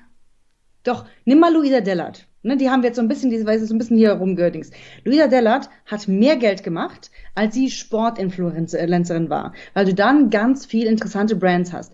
So seit sie Sustainability macht, Nachhaltigkeit, Feminismus, kommen quasi immer wieder Organisationen auf sich zu und sagen, hey, ist für die gute Sache, kannst du es für weniger Geld machen, wir haben nicht so viel Geld. So, und dadurch hast du natürlich einen ganz anderen Cashflow, als wenn du bei Sport geblieben wärst. Die hätte sich einen großen Gefallen getan, finanziell, wenn sie es nicht gemacht hätte. Aber wenn du als Influencer oder als quasi im Prinzip Creator, du bist ja mit deinem Podcast auch ein Creator, du bist ja total frei. Du kannst neben dem Podcast machen, ja, was du willst. Ich bin frei, weil ich Angestellte des Staates bin. Das gibt mir die Freiheit. Ich bin nicht ja. selbstständig und darauf angewiesen, mit meinem Job als Selbstständige Geld zu machen. Das ist ein ganz großer Unterschied. Und diese Leute, ja. die bei Instagram sind, sind hauptsächlich darauf angewiesen, dass sie da Geld verdienen. Und wir wissen nicht, wie viel Geld sie mhm. machen, seit sie jetzt umgestellt sind. Nicht bei Luisa Gellert. Das, das will ich jetzt gar nicht unterstellen. Sondern so generell die ganze Szene. Also das ist ja schon ja. zu beobachten, dass sich Leute dann halt umgestellt haben und man weiß gar nicht, wie viel Geld verdienen sie damit. Und es gibt auch Fälle, wo dann kritische Kommentare kamen und dann wurden die Kritiker äh, mit Schreiben von Anwälten beglückt. Ja, also das verstehe ich dann nicht unter progressiv sein, wenn man Kritik nicht ertragen kann. Also deswegen ja. bin ich da mal ein bisschen skeptisch. Kritik ertragen muss man erstmal gelernt haben und in der Instagram-Welt, wo du quasi vorher als Schuhe, Klamotten, Beauty erklärt hast, bist du es gar nicht gewohnt, Kritik zu haben, weil es dort überhaupt gar nicht drin ist. Das heißt, dass du dich erstmal erschreckst mhm. und es irgendwie anfängst, vielleicht es zum Heulen bringen kann. Ich will nur sagen, dass die, dass die, dass die Intention dahinter ich die glaubwürdig finde, weil du ähm, nicht, also weil es sich gar nicht so sehr lohnt, sich politisch zu äußern, weil du kriegst plötzlich Morddrohungen. Oh, vorher nicht gewesen. Plötzlich kriegst du so richtigen Shitstorm, weil es fängt an, das fing bei mir auch erst an, als ich mich politisch irgendwie geäußert habe. Ähm, und es war vorher viel gemütlicher, plus einfaches. Das heißt, da muss ja schon, äh, da muss ja schon ein Riesenbedarf bestanden haben, die Brand zu ändern, das, äh, trotz all dieser äh, Gegensprüche ähm, die, äh, wenn du jetzt mal das offensichtliche Beispiel äh, Rezo nimmst, ne, ich hoffe inständig, dass der an ein, in irgendeinem zweiten Video gegen die CDU arbeitet. Ich hoffe es, ich weiß es nicht. Aber es wäre natürlich schön, weil das hat schon was losgetreten. Und es kann sein, dass das den Trend auch nochmal bestärkt hat, dass Leute gesagt haben, irgendwie ist es cool, sich politisch zu äußern. Ich kann mir auch vorstellen, dass man als Mensch dann ist es auch ein bisschen geil genug, diese Gestaltungsfreiheit zu haben. Dass du weißt, krass, ich habe diesen Kanal, wo ich eigentlich Computerspiele vertreibe. Mir hören 100.000 Deutsche zu. Jetzt kann ich ja mal sagen, dass ich im Prinzip Tierschutz auch wichtig finde. Oh krass, es macht ja was, da hören ja Leute zu. Diese Gestaltung, diese, diese Wirksamkeitserfahrung ist doch uns Menschen total innewohnt, dass wir das schön finden. Und ich glaube, dass das ist, was passiert. Hm. Ja, wie gesagt, Wirksamkeit, weil man vorher wegen Werbung oder wegen Quatsch Aufmerksamkeit erwirtschaftet hat. Das ja, macht dich dann noch nicht zu einem guten politischen Kritiker. Und ich habe auch bei Rezo mehrmals schon festgestellt, er kann gut austeilen, aber er kann schlecht einstecken. Und wenn da Leute ja, sind wie Rezo, die sagen, also hier YouTube und diese Plattform, das ist alles die nächste große journalistische Sache. Und die sind dann halt journalistisch tätig, halten sich aber nicht an ihre eigenen Regeln oder sind nicht in der Lage, journalistische Kritik auszuhalten oder zu akzeptieren, dass es da auch andere Meinungen gibt. Ich arbeite ja gerade. Ich sehe das halt sehr.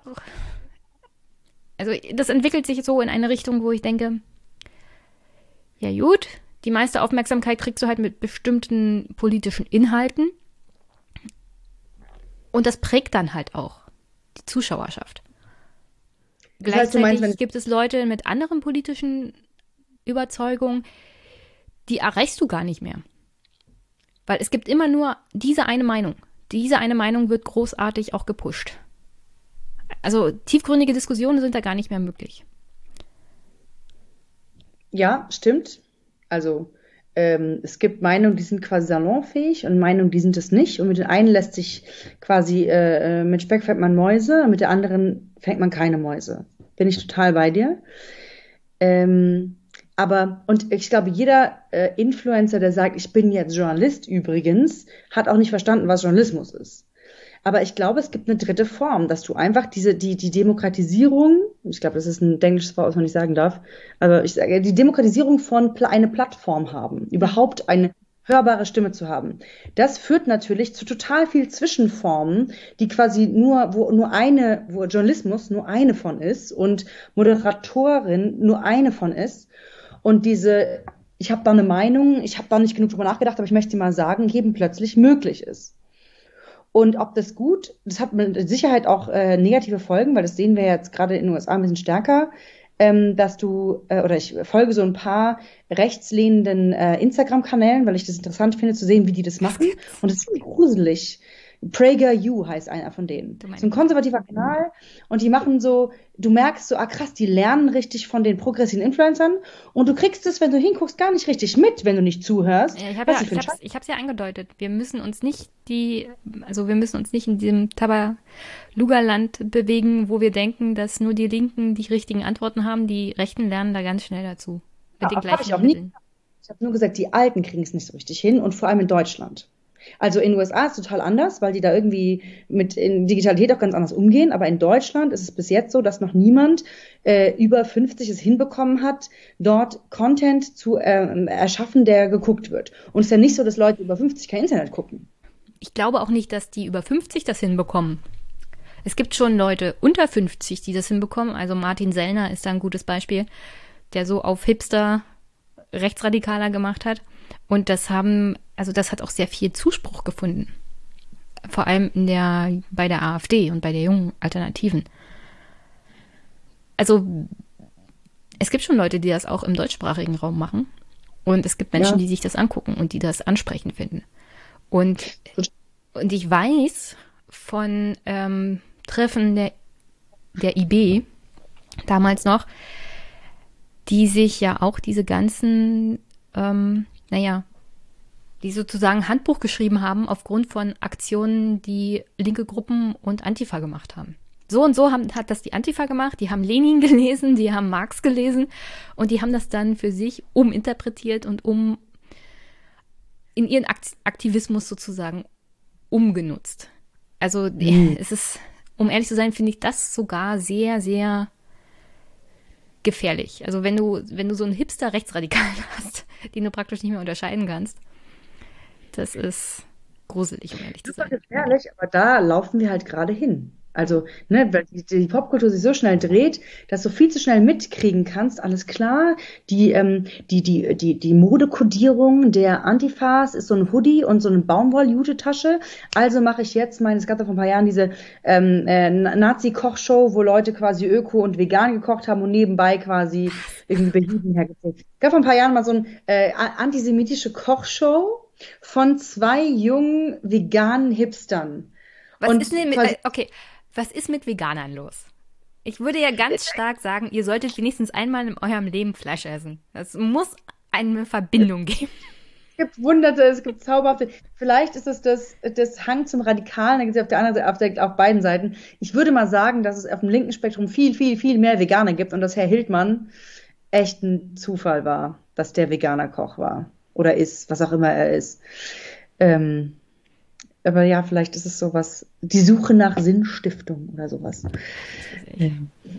Ja. Wenn, wenn du weißt, wie dein Tier geschlachtet wird und das schon selber mitgemacht hast, dann hast du davor Respekt und dann weißt du auch, du solltest aber auch nichts aus der Tiefkühltruhe kaufen. Ja, nichts aus dem was? Nichts aus der Tiefkühltruhe. Also, ich bin ja so ein Dorfkind. Und ja. mein Opa ist, also meine Mama ist noch Traktor gefahren, die hat mit 16 Traktor fahren gelernt was dazu führte, dass ich dann auch schon mal in so einem industriellen Schweinestall mit, mit war und dass ich in Kuhställen war und da kriegst du eine ganz andere Verbindung zu Fleisch, wenn mhm. du siehst, wie die Tiere gehalten werden. Nichtsdestotrotz hat es mir das Fleischessen an sich nicht verdorben, mhm. sondern du isst dann halt anders, du kaufst anders Fleisch. Also ich gehe nur noch zu meinem Fleischer hier um die Ecke, wo du weißt, also da ungefähr weißt du, wo, da, wo die Schweine herkommen, du weißt ungefähr, wie das geschlachtet wird. Nicht so eine großindustrielle Sache, sondern doch eher so im kleinen landwirtschaftlichen Betrieb, mehr oder minder, was heutzutage halt noch als klein gilt. Aber so ganz von Fleisch ablassen konnte ich dann auch nicht. Ich auch nicht. Ich finde auch nur die Idee toll, vegan zu sein, aber in Wirklichkeit äh, mache ich das auch nicht. Ähm, aber ich nenne es schon viel, viel, viel, viel weniger.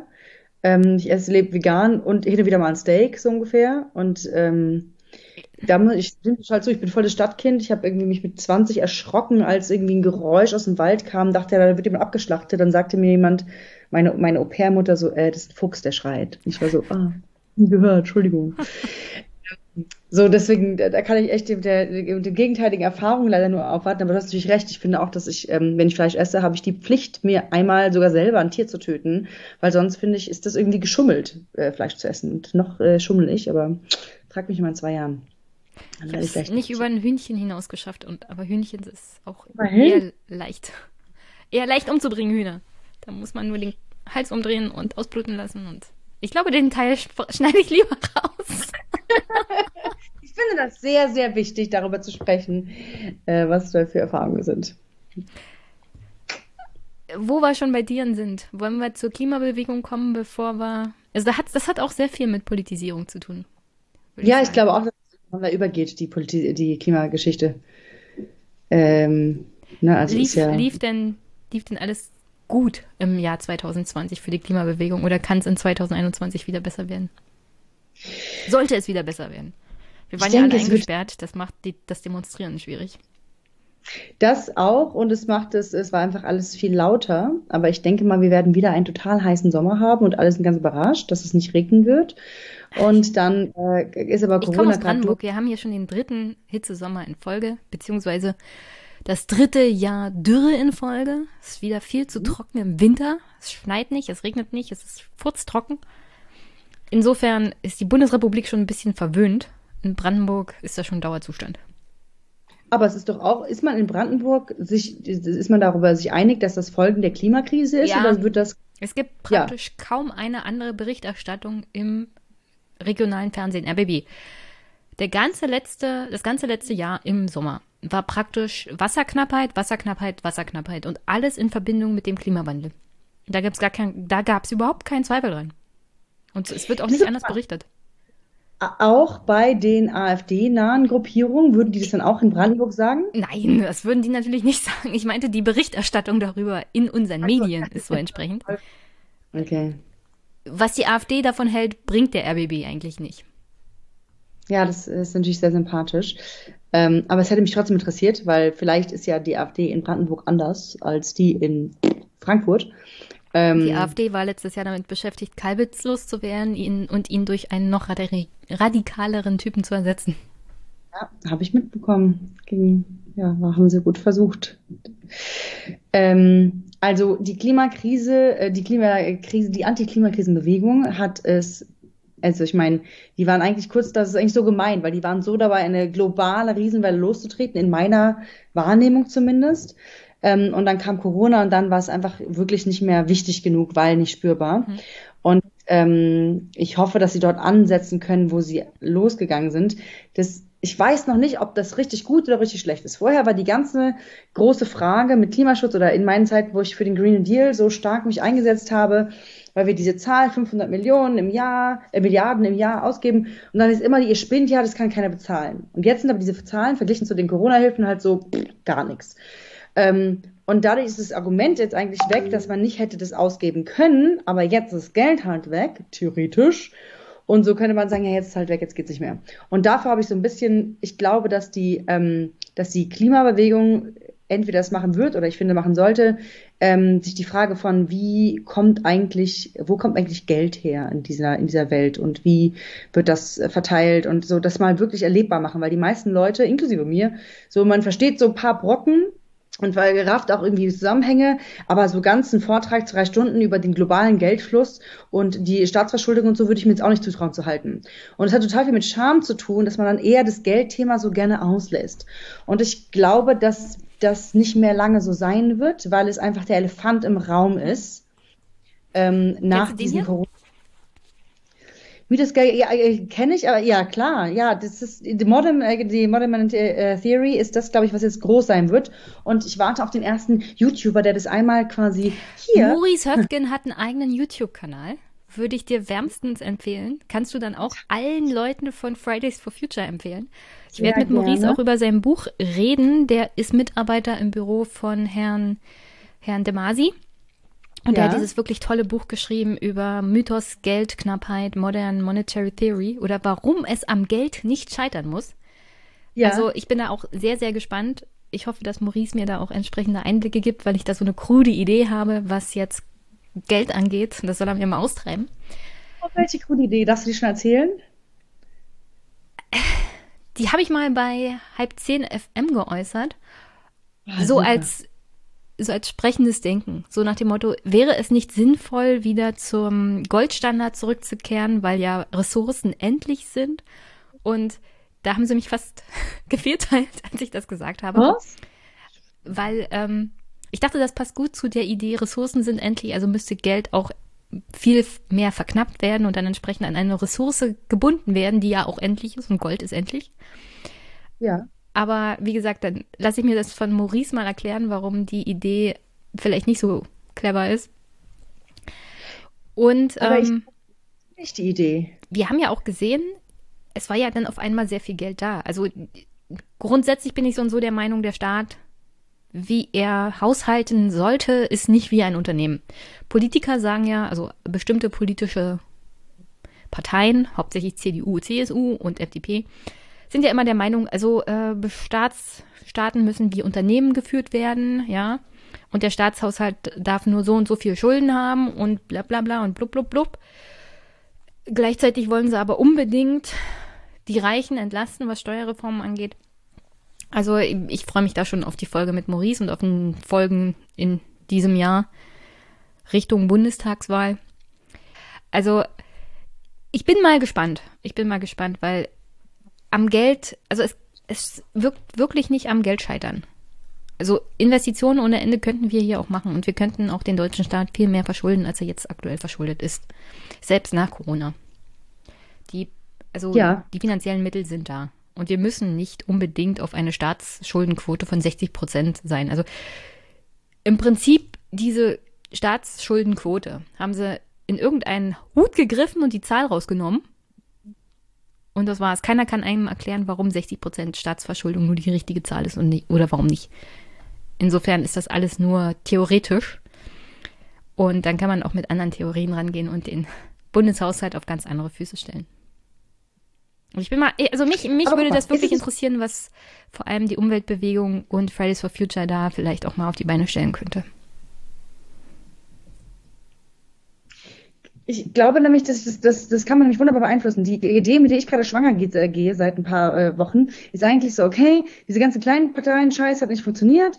Ähm, ähm, wie können wir schaffen, eine grün-rote Mehrheit in diesem Land irgendwie hinzukriegen? Und eine der Ideen war eben die äh, Theory zu nehmen, runter, also quasi in Erklärung Bits runterzubrechen, die unter den progressiven Influencern zu streuen, so dass es eine Detraption Kanälen, äh, genau. dass man eben, äh, dass, äh, dass das schwarze Null nicht da ist. Und wie geil, das wäre gar nicht möglich ohne diese Influencer. Und ich glaube, dass man richtig, also ich überlege gerade, ob man entweder, ja, ob man irgendwie dieses, das ganze, du hast neulich in einem Podcast, das wollte ich eh fragen, du hast vom Green Deal gesprochen, von, von der Lion Co. Mhm. und hast gesagt, ja, ja, der Green Deal dort, der Green New Deal. Und ich war so, warte mal, Jenny weiß doch, dass der Green Deal und der Green New Deal zwei Ja, Welten das sind, sind zwei verschiedene Sachen. Ich weiß, der Green New Deal ist in Amerika und der Green Deal ist der von Ursula von der Leyen. Nein, der Green New Deal ist der, der die Besitzfrage in Frage stellt und quasi das eigentlich komplett, also es ist nicht wegen Amerika und Europa, sondern dass sie sagt, wem gehört denn die Infrastruktur? Mhm. Und quasi beim Green ist es ganz klar so, okay, wir haben dann private Investoren und die sollen dann Windräder bauen und das bauen und eigentlich bleibt zum alten System. Der New Deal ist total viel Investitionen, Investitionen, Investitionen und dann gehört es der Allgemeinheit. Das heißt, ein viel linkeres Konzept. Und äh, die, diese Green Deal-Geschichte ist aber, glaube ich, eine totale Mogelpackung gewesen, um auf diesen Trend aufzuspringen, weil die meisten das gar nicht richtig mitbekommen. Ich habe so viele Nachrichten bekommen von Leuten, die mir letztes Jahr Fotos geschickt haben, ey, die Frau von der Leyen macht jetzt Green Deal, das hat gebracht, was ihr gemacht habt. Und ich war so, alter Scheiße. Schade, es ist, dass du. Es ist halt blöd, wenn man Frau, Frau von der Leyen schon seit Jahrzehnten praktisch begleitet und beobachtet und jedes Mal gesehen hat, überall, wo sie war, hat sie nur Scheiße gebaut. Dann ist sie jetzt auch noch Chefin in Brüssel und alle feiern sie ab. Und man weiß eigentlich schon, dass das, was sie da redet, nicht das Papier wert ist, auf dem ihre Rede steht. Und siehe da, wird der Haushalt verabschiedet, muss natürlich noch durchs Parlament, aber kommt raus, ja, der Part, der am wichtigsten ist, unter anderem Landwirtschaft. Wenn man die Blätter unter anderem gelesen hat, dann kennt man sich mit der Blackbox der Gesetzgebung in Brüssel aus, dann weiß man ganz genau, das läuft alles in Hinterzimmern ab. Und wenn man sich mal die wirklich einflussreiche Lobby anguckt, der Landwirtschaft, unter anderem in Deutschland, wo der Ausschuss für Ernährung, Landwirtschaft, Agrar, hast du nicht gesehen im Bundestag, hauptsächlich mhm. von der CDU, CSU besetzt ist. Und das sind alles Landwirte, die mhm. entweder ihre eigenen landwirtschaftlichen Unternehmen haben oder für Landwirtschaftslobby arbeiten. Dann weiß da eigentlich wie das gelaufen ist.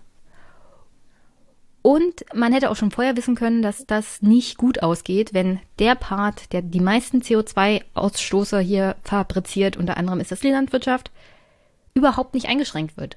Und der wird auch nicht eingeschränkt. Und damit ist der Green Deal, den Ursula versprochen hat, von vornherein Quark gewesen. Wir, wir, du hast gesagt, du hättest gerne, du hättest gerne, dass Influencer auch ihre Macht nutzen um zum Beispiel das Thema Geld, Modern Monetary Theory aufzugreifen und zu sagen, Leute, fallt nicht unter anderem auf die junge Union rein. Tilman Kuban oder Friedrich Merz, die sagen, hier geht's, wenn es um Geld geht, wenn es um Finanzen und Verschuldung geht, ja, um die Generationengerechtigkeit. Damit kommen sie ja immer gerne. Und wenn wir jetzt die Schulden aufnehmen, dann müsst ihr das bezahlen und das wollt ihr ja nicht. Mhm. Gleichzeitig muss aber vor allem die Klimabewegung ja großes Interesse daran haben, dass viel investiert wird. Und zwar im großen Maße. Robert Habeck ist jetzt, glaube ich, die Tage in einem Interview rausgekommen mit, wir müssen mindestens 500 Milliarden investieren, um diesem ganzen Problem auch Herr zu werden, was die Infrastruktur angeht. Und wir müssen uns da nicht an der schwarzen Null sozusagen festhalten, was ich sehr sympathisch finde. Was denkst du, kommt das gut an bei Fridays for Future? Also bei Klimaaktivisten so generell. Weil ich weiß immer nicht, inwiefern fängt dieses Argument, was auch von Tilman Kuban und der Jungen Union immer zum Thema Generationengerechtigkeit kommt, weil die da immer gerne eine Generation gegen die andere ausspielen. Und ich weiß nicht, kommt das vielleicht auch bei Teilen von Fridays for Future an oder bei Klimaaktivisten? Also ich bin mir ziemlich sicher, dass die Frage von, wir können jetzt kein Geld ausgeben, weil ihr müsst dann später zurückzahlen, bei Klimaaktivisten gar nicht zieht, weil denen es quasi fast egal ist, was sie dann nachher zahlen müssen. Hauptsache der Planet wird nicht eine Mikrowelle. Und äh, deswegen glaube ich, ist es äh, von, von Habeck ganz schlau, das mal zu setzen, weil er die letzten Monate ja eher so, ja, nee, schwarz, alles klar, schwarz-grün, schwarz-grün, hat dafür total auf den Deckel bekommen. Und alles, was irgendwie sich nochmal die, die Grünen schärfer äh, positioniert als nicht nur die kleinen Juniorpartner von der CDU, ähm, tut dem, glaube ich, erstmal gut. Was davon am Ende durchsetzbar ist und was davon jetzt nur, nee, nee, wir sind schon noch die coolen Grünen, ist, I don't know. Ähm, aber es wäre natürlich ähm, großartig, wenn sich jetzt in den quasi, wenn, wenn das Corona-Ding jetzt so zu einem Zusammenbruch führt, dass sich irgendwie dadurch eine, eine, eine Bewegung, eine quasi grün-rot-rote progressive Mehrheitbewegung von, das kann nicht sein, dass wir schwarz Null behalten, lostreten lässt und man eine Chance hätte, ähm, die Grünen und die SPD nochmal zu reden, zusammenzuarbeiten. Ich finde es nicht realistisch, aber ich finde es auch nicht undenkbar.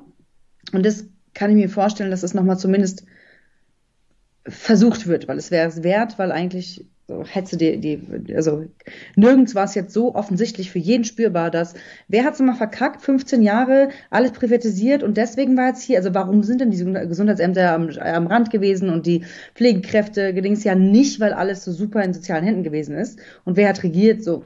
Und wenn man diese Narrative mal also aufmachen kann, wenn die Schuldfrage quasi zu klären ist. Und das ist ja erst, wenn die Pandemie einigermaßen durchgekaut ist, wenn wir Glück haben, dann ist es noch im Sommer, äh, dann kann ich mir vorstellen, dass das nochmal einen Umwind geben könnte. Besonders wenn März Kandidat wird. Ja, da hast du jetzt schon das richtige Stichwort genannt. Wir haben ja jetzt am Wochenende CDU, CSU, nee, nicht Quatsch, was sage ich denn da? CDU-Parteitag. Da wählen sie ja nicht nur den Vorsitzenden, sondern den ganzen neuen Vorstand.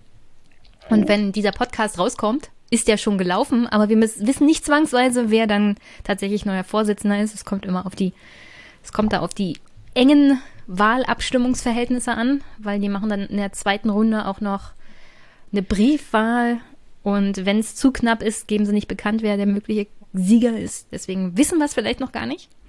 Aber was denkst du? Wer wird neuer CDU-Vorsitzender? Fuck, schwierigste, schwierigste und spannendste Also ich nenne mal die drei möglichen Kandidaten. Okay. Laschet, Röttgen und Merz. Ja. Also, ich, äh, äh, wirklich also, einfach nur. Wen hättest du gerne und wen denkst du, wird es werden? Also gerne auch begründen, wen du gerne hättest. Also ich glaube, den, den, ich glaube, den, äh, den, den sanesten von allen, den fähigsten von allen, halte ich Röttgen für. Ähm, aber ich will nicht, dass der gewinnt, weil das ist, macht die CDU zu weich. Deswegen aus total strategischen Gründen würde ich mich freuen, wenn es März wird, weil du dann eine Chance hast, total dieses Feindbild zu spielen und ihm zu beweisen, dass genau seine Politik zu den Toten in Deutschland geführt hat, weil dieses Kaputtsparen und so weiter. Das ist ein total äh, riskanter ähm, Wette, weil sie auch schiefgehen kann. Dann ja. hast du März als Scheiße. Ähm, deswegen finde ich es schwierig zu beantworten Fragen und bin froh, froh, dass ich sie nur theoretisch beantworten muss. Ähm, ich würde mich irgendwie wundern, wenn es Laschet wird. Auch wenn alle quasi so ihre AKK sprüht ihre äh, quasi ähm, ihre ähm, Kolumnen, dass sie ja Laschet schon den einzigen mit der Regierungsverantwortung mhm. findet. Du musst nicht genau ähm, hingucken, was das für eine Regierungsverantwortung in den letzten Jahren war. genau. Ähm, ja, aber deswegen glaube ich, der hat viel äh, Rückhalt. Ich würde mich aber trotzdem wundern, wenn er ist, wenn es wird. Also genau. Ich, also die, die, Antwort ist, ich weiß es nicht. Ich wünsche mir aus strategischen Gründen März, aber dann müssten wir halt richtig, richtig Himmel und Hölle in Bewegung setzen, um diesen Mann niederzumetzeln. Weil die anderen beiden lassen sich nicht so richtig niedermetzeln. Das ist ein bisschen ein hartes Wort. Äh, das kommt aus zu viel Computerspielen, äh, aber hm, das ist so ein bisschen mein Take dazu. Ich bin ja Freund von heimlichen Attentaten, ja. ja Wo keiner schön. einen erwischt. Also, das könnte man natürlich auch machen. Man muss nicht jemanden niedermetzeln, man kann ihn auch ganz still und heimlich vergiften. Ja, wunderbar. Was ist denn bei dir der, der Wunsch? Jetzt äh, nee, nee, nee. Meine zweite Frage ist noch eine Anschlussfrage. Weil okay. die wählen ja nur den CDU-Vorsitzenden. Wer wird CDU-Kanzlerkandidat? Ja, ist es nicht klar, dass wenn Röttgen, dann holt der Söder? War das nicht ja schon abgeklärt? Ach so? Ich, äh, irgendwo hat es Hans Jessen mal erwähnt, oder ich habe es mir eingebildet, dass es eigentlich klar ja, ist. Es gibt halt diese Gerüchte, aber nichts Offizielles. Ja. Theoretisch also gibt es auch das Gerücht, dass wenn Laschet es wird, dass dann Jens Spahn der Kanzlerkandidat ja. wird. Ich glaube, dass Jens Spahn das noch nicht macht, weil er noch seine Gesundheitskarte weiterspielen möchte. Und der eigentlich äh, obwohl, ach du, ne, deswegen kann ich mir also alles vorstellen. Die, also wirklich die Apathie der CDU gegen einen CSU-Kandidaten kann man sich gar nicht hoch genug vorstellen. Wenn, die Apathie, die Apathie, ja. Mhm. Ja, also in der CDU ist es nicht gerne gesehen, wenn ein CSUler Kanzlerkandidat wird. Stimmt, und die müssen am Ende ja wählen, also kann man das eigentlich vergessen. Und dann okay, ist da noch die Tatsache, dass Söder vielleicht gar nicht Kanzlerkandidat werden will, weil einen sichereren Gig als Chefkönig von Bayern, wo er ja. fast bei 50 Prozent jetzt mittlerweile angekommen ist. Er hat diese Partei praktisch aus dem Tief wieder hochgeholt. Er ist der absolute uneingeschränkte König da. Besser kann er es eigentlich als CSUler gar nicht treffen. Und alles zu riskieren für eine Kanzlerkandidatur, wo er auch nicht zwangsweise weiß, was dann am Ende rauskommt. Du meinst, weil wenn er sich ja aufstellt, muss er gewählt werden und wenn er nicht gewählt wird, dann hat er seine, seine Ehre verloren und da wurde der König. Dann ist er jedenfalls nicht mehr unumstritten in Bayern. Ja, good point. Es könnte ein männliches Ego doch davon abhalten, das, diesen Weg zu gehen. Also in ja. Bayern hat er halt diesen sicheren Gig als Landesvater, uneingeschränkt. Weil, aber durch diese Gerüchte, mhm. also das ist noch ein Grund, das mehr für März spricht, weil Laschet sagt, bei Laschet gibt es Gerücht, ja, ich mach's nicht, Spahn macht's, der andere, ich mach's nicht, äh, Söder macht's. Und äh, wurde nicht äh, äh, Frau Merkel immer zitiert mit, es ist am besten, haben wir jetzt gelernt, wenn Vorstand und Kanzler in einer Hand liegt und er ist der diese One-Man-Show. Ja. Also das hast du definitiv dann mit März. Der würde genau. nicht verzichten auf eine Kanzlerkandidatur. Ja, deswegen, ich halte es irgendwie für für möglich. Aus, du hast, hast du jetzt mal gesagt, aus Entertainment-Gründen würdest du es auch begrüßen? Ja, ich stelle es mir gleichzeitig gruselig und entertaining vor. Friedrich Merz gegen Olaf Scholz. Stimmt. Das ist beides gleichzeitig. Eine, ein, eine Shitshow und eine, ein, ein, also ein Nightmare, eine, ein Albtraum den man so eigentlich nie wieder im Leben erleben wird. Ja. Ich meine, du hast ja Rot-Rot-Grün angesprochen als mögliches. Sie müssen eigentlich Rot heißen, oder? Warum sagen alle immer noch Rot-Rot-Grün? Die Grünen sind doch größer als die, als die SPD, also muss es doch. Ja, okay, Grün, dann nennen wir es halt Grün-Rot-Rot. Dann kannst du mich Grrr nennen. Grrr. Wer wird denn da Kanzler? Äh, äh, Weil momentan, ja, also egal was man behauptet, momentan sind die, ist die SPD in dieser Konstellation die einzige, die einen Kanzlerkandidaten aufgestellt haben. Die Grünen haben noch keinen. Noch, das stimmt, aber das kommt noch. Ich glaube, dass es Habeck wird. Ich glaube, dass es tatsächlich Habeck wird, weil, ähm, äh, weil, weil die Leute leider Annalena Baerbock zu viel irgendwie Mieses und Düsteres unterstellen. Und die, so, obwohl, Wer, wer sagt denn, dass das schlecht ist? Also ich glaube, sie ist sehr berechenbar. Sie weiß, wie der Hase läuft, vor allem im politischen Berlin. Das muss ja. aber nichts Schlechtes sein, sondern Du, also ich, ne, ich habe nicht mal ein Gefühl für die Frau, dass ich irgendwie schlecht oder gut finden würde. Und das würde ich mir auch will ich gar nicht äußern. Ich glaube, dass sie zu Unrecht so quasi fertig gemacht wird, ehrlich gesagt. Ich glaube, dass sie ziemlich gut ist. Aber das hilft halt dann der Position nicht, wenn sie nicht von dem Gros und der Landbevölkerung gemocht wird. Und das ist bei Habeck anders. Und deswegen glaube ich einfach aus Sympathiegründen für so äh, plattes Deutschland, ähm, würde man Habeck nehmen, weil sich so, das, ich glaube, das ist der Fall. Was kommt, wieso kommt denn Habeck bei der Landbevölkerung an? Das habe ich noch nicht ganz verstanden. Bei welcher Landbevölkerung kommt denn Habeck an? Der wirkt immer so fahrig, um ehrlich zu sein. Ja, aber der wirkt so, ich habe Gummistiefel an, ich fasse auch mit an und ich könnte auf jeden Fall kann ich auch was ab. So, der ist so ein, so ein, so ein handfester Typ. Ja, er ist eine Karikatur von jemandem, wie man sich vorstellt, dass er im ländlichen Raum lebt. Aber Leute, die Stimmt. echt im ländlichen Raum leben, die mögen keine Karikaturen. Good point. Stimmt, weil man merkt also. Ich kann mir gut vorstellen, dass Habeck mit dieser Karikatur von einem Ich lebe auf dem, auf dem Land vor allem im urbanen Raum gut ankommt. Aber die Leute, die tatsächlich auf dem Land leben, mögen diese Darstellung nicht, kann ich dir schon sagen. Aber wie finden die denn Frau Baerbock dann? Frau Baerbock ist ehrlicher. Also ich kann mir auch ah. vorstellen, ah. dass das nicht so gut ankommt, wie sie drauf ist. Es gibt wahrscheinlich auch Leute, die sie ablehnen, grundsätzlich, weil sie eine Frau ist. Äh, das will ich gar nicht bestreiten. Das ist im ländlichen Raum wahrscheinlich so generell ein bisschen machohaft. Nichtsdestotrotz ist sie halt ehrlicher, authentischer in der Art und Weise, wie sie ist. Sie tut nicht so, als wäre sie etwas, was sie nicht ist. Oder ist eine Karikatur von etwas, wo man sich ein bisschen veräppelt wird. Insofern glaube ich, sie hätte eher tatsächlich wenn, also wenn von den beiden man sich das aussuchen müsste, hätte sie wahrscheinlich bessere Chancen. Hm. Also ich würde es ziemlich cool finden, wenn. Sie hat auch ein bisschen was von Angela Merkel, um ehrlich zu sein. Ja, findest du? Wo? Also sie macht es nicht so clever wie Angela Merkel, aber sie ist schon diese eiskalt berechnende Politikerin. Ja. Okay. Und Angela Merkel hat sich auch entwickelt. Die war am Anfang noch immer, haha, guck mal, diese Frisur, das wurde ja. später nicht mehr gesagt. Also Frau Baerbock ist immer noch ein bisschen, puh.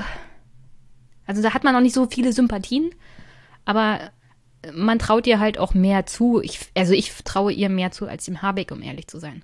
Das stimmt. Ich glaube, dass sie klüger ist. Gott, das sind hier so Mutmaßungen, die ich hier aufstelle.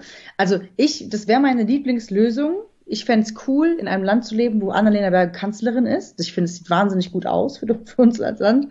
Ähm, und dass man sich dann ja auch noch entwickeln kann. Ich halte es für unwahrscheinlich, dass es passiert, aber das fände ich schon irgendwie cool und würde es wahrscheinlich auch unterstützen. Ähm, weil einfach eine Frau unter, die ist ja unter 40 noch, oder? Ich glaube, ja. Ja, die ist unter 40. Ähm, ist, und ich finde auch äh, berechnende Frauen, was verdammt Gutes und was quasi zu Unrecht so, die ist sehr kalt und berechnend, als ob man zu Männern als sagen das würde. Das schlecht wäre in der Politik. Eben genau, das, im Leben ehrlich gesagt. Aber es wird immer so als kalt und herzlos dargestellt. Aber es ist einfach nur klug. Punkt. Das dürfen nur Männer. Nur Männer dürfen kalt und berechnend sein. Und abends dürfen sie dann in der Männerrunde ein Bier trinken. Ja, ja. Und wenn sich daran ein bisschen was ändern würde, dann wäre das ja gar nicht, gar nicht so schlecht. Okay. Was glaubst du denn, wie die Bundestagswahl ausgeht? Ähm, also nicht, äh, glaub, was du dir wünschst, sondern wovon ja. du ausgehst. Ich gehe davon aus, dass es schwarz-grün wird. Ich gehe davon aus, dass wir einen äh, CDU-Kanzler bekommen. Ich gehe davon aus, ah, was ich mir noch vorstellen kann. Nee, ich glaube, dass es schwarz-grün wird ohne die SPD. Ich glaube, die SPD geht in die Opposition. Ähm, und dann wird sie Probleme haben, von den Linken sich abzugrenzen. Und dann äh, wird es hoffentlich im neuen Vorstand von den Linken endlich mal ein Revival von den Linken geben. Hopefully. Ähm, genau. Und ich halte es nicht für unwahrscheinlich, dass die FDP rausfliegt. Okay. Weil die haben nicht was. Also ich quasi, das ist sowas, was ich mir wünsche, aber was ich auch nicht für unwahrscheinlich halten würde. Die sind ja schon mit einem Bein draußen, also. Ja, e eben. Und ähm, weiß ich nicht, ob die jetzt noch mit einem Knall zurückkommen, aber nach der, ich weiß es nicht, nach der Corona-Krise hast du, glaube ich, nicht so richtig viele Argumente. We don't know. Ähm, also man würde jedenfalls nicht hinterher weinen. Nee, nee, würde ich auch nicht. Und findest du das, wie findest du, glaubst du, dass das stimmt? Ja, auf jeden Fall. Ich glaube, das, da würde ich sogar Wetten einfliegen. Glaubst du, so dass die SPD nochmal in eine Koalition mit der, also das habe ich die Tage gehört, eine Koalition nochmal mit der CDU? Ja, ja, das ist quasi, was ich kurz angesprochen habe mit dem so, ach, das befürchte ich, aber dann dachte ich mir, das kann nicht sein, die können nicht mal eine GroKo machen. Aber wenn aus irgendeinem Grund äh, die Kanzlerkandidatur von den Grünen nicht gut ankommt und die SPD aus irgendeinem unerfindlichen Grund einen wahnsinns tollen Wahlkampf macht und alle mit irgendwie, Olaf. genau, dann halte ich das für möglich, dass sie das nochmal machen. Es wäre fucking Nightmare und richtig langweilig. Ähm, aber ich, ja, aber ich halte es für möglich. Also das wäre so der Stock, der Stockpunkt, wo ich dachte, oh nein, dann geht es schon wieder nicht voran. Und dann hast du nochmal fünf Jahre das Gleiche. Wir sollten das dieses Jahr noch zwei, dreimal wiederholen. Dann kommst du nochmal zu mir im Podcast. Dann können wir über aktuelle politische Ereignisse reden. Dann machen wir einfach ja. so ein, so ein Wiederholungsgig draus. Weil das macht ja. unglaublich viel Spaß, mit dir zu reden. Und ich habe hier noch drei Themen, über die wir heute aber nicht mehr reden. Aber darüber können wir uns sicherlich auch stundenlang noch streiten. Feminismus, progressive Zeitgeist, Leftist, Leftist, Zeitgeist. Ja, die großen Themen. Also das sind jetzt sozusagen angeteasert für die Hörerinnen und Hörer. Ich habe aber die Hörerinnen und Hörer heute auch nochmal gefragt, wie sie sich das Jahr 2021 vorstellen. Weil wir wollten ja ein bisschen darüber reden, wie könnte das Jahr aussehen. Und dann arbeiten wir uns beide einfach mal an den Vorschlägen der Hörer ab und dann machen wir Feierabend.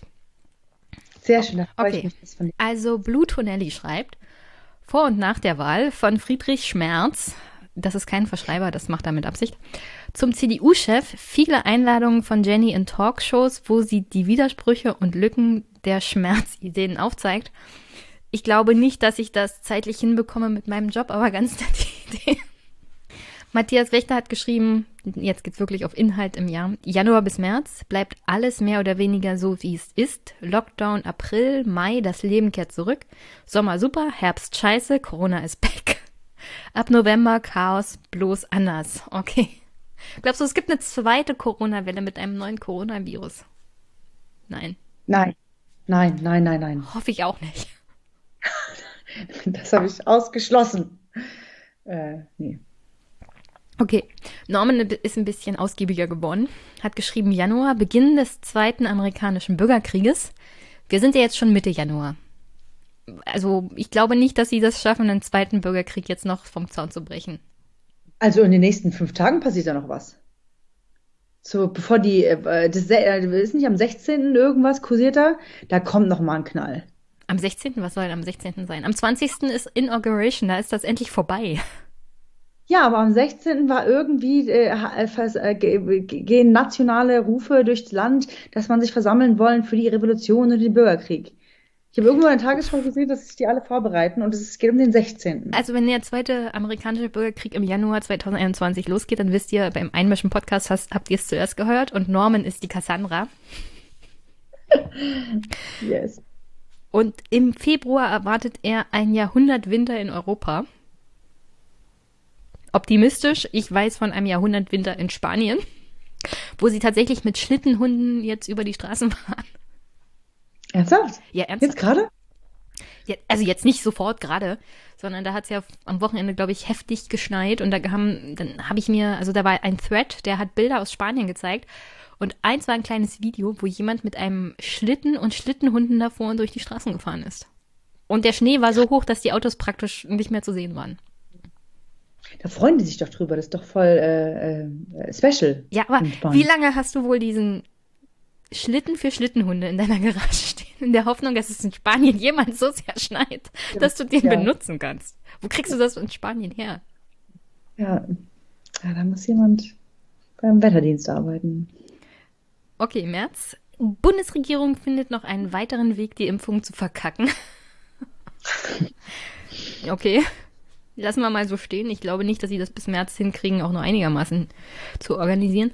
April. Elon Musk verkündet, dass er über Nuklearwaffen verfügt. SpaceX-Raketen als Trägerrakete.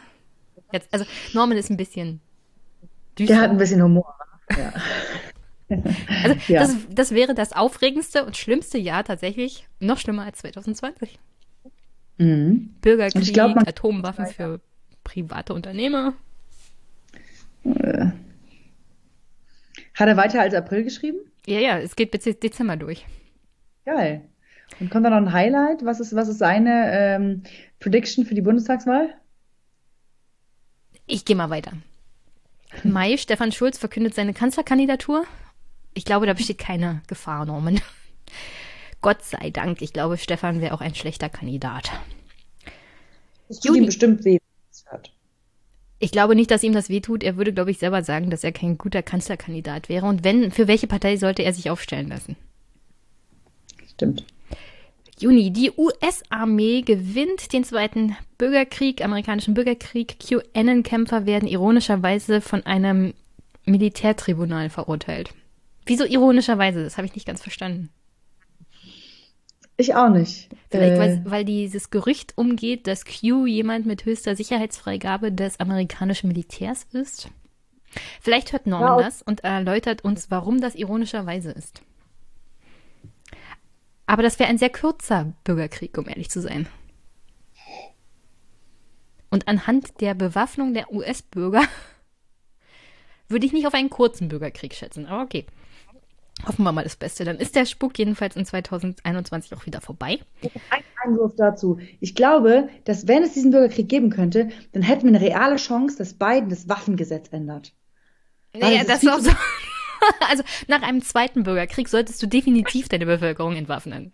Ja, ja also es war schon dämlich, das nicht gleich nach dem ersten Bürgerkrieg zu tun. Ja.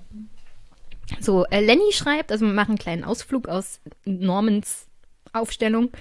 Lenny will nämlich riesige Fridays for Future Demo im Juli, August plus eines der heißesten Jahre seit Wetteraufzeichnungen, Grüne bei 25 Prozent plus im Herbst dann.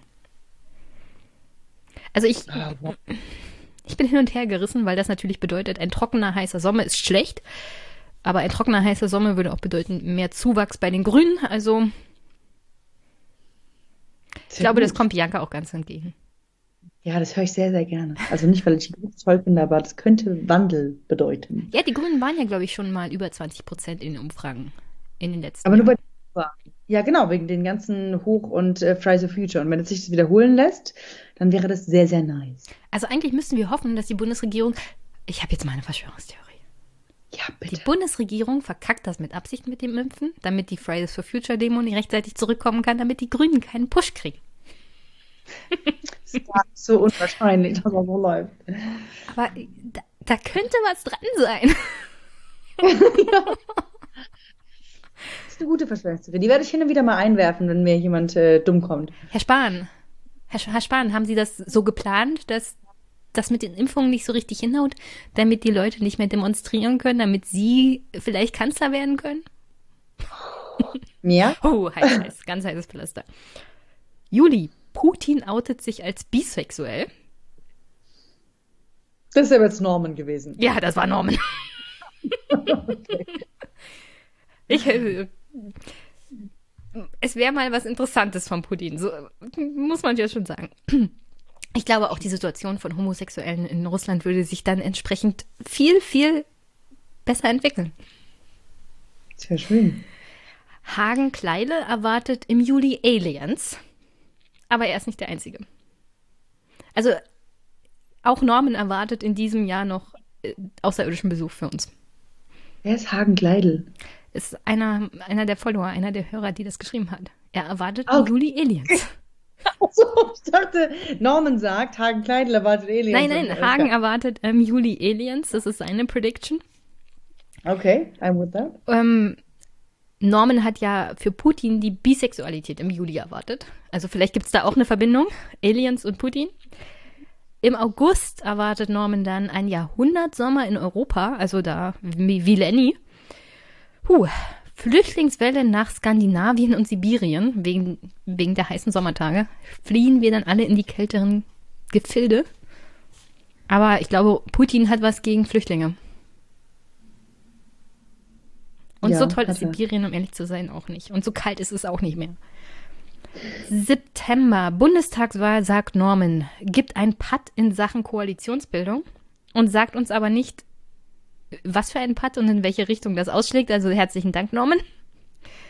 Dann sind wir also unregierbar, was mich rechtlich wenig stört, weil Verwaltungen auch ohne Politik ganz gut klarkommen. Politik stört da eh nur. Oktober. In einem zunächst nicht als solcher erkennbaren Deepfake-Video ruft Joe Biden eine Militärdiktatur aus, die vom US-Militär prompt umgesetzt wird. Norman. okay. Ich kann mir das bei beiden zwar nicht so richtig vorstellen, aber ja. Ja, das Deepfake-Video hat er eher nicht gemacht. Jemand anderes macht das. Also, ne, die ganze Deepfake-Nummer ist ja richtig gefährlich. Ach, so muss ich das verstehen. Genau, das war quasi äh, Trump, der jetzt arbeitslos zu Hause sitzt, hat mit seinem Restgeld ein Deepfake in Auftrag gegeben, dass Biden die Militärdiktatur äh, ausruft. Und dann wird Trump sagen, der Biden war schon immer eine Fake-Nummer, ihr müsst mich zu holen, weil ich mache Law and Order. Also ein dritter amerikanischer Bürgerkrieg dann als Folge. Ja, das ist dann so eine ganze Staffel. Season one. Ja, die, die letzten Staffeln von solchen Imperien sind immer die anstrengendsten, das stimmt. Und die was war das?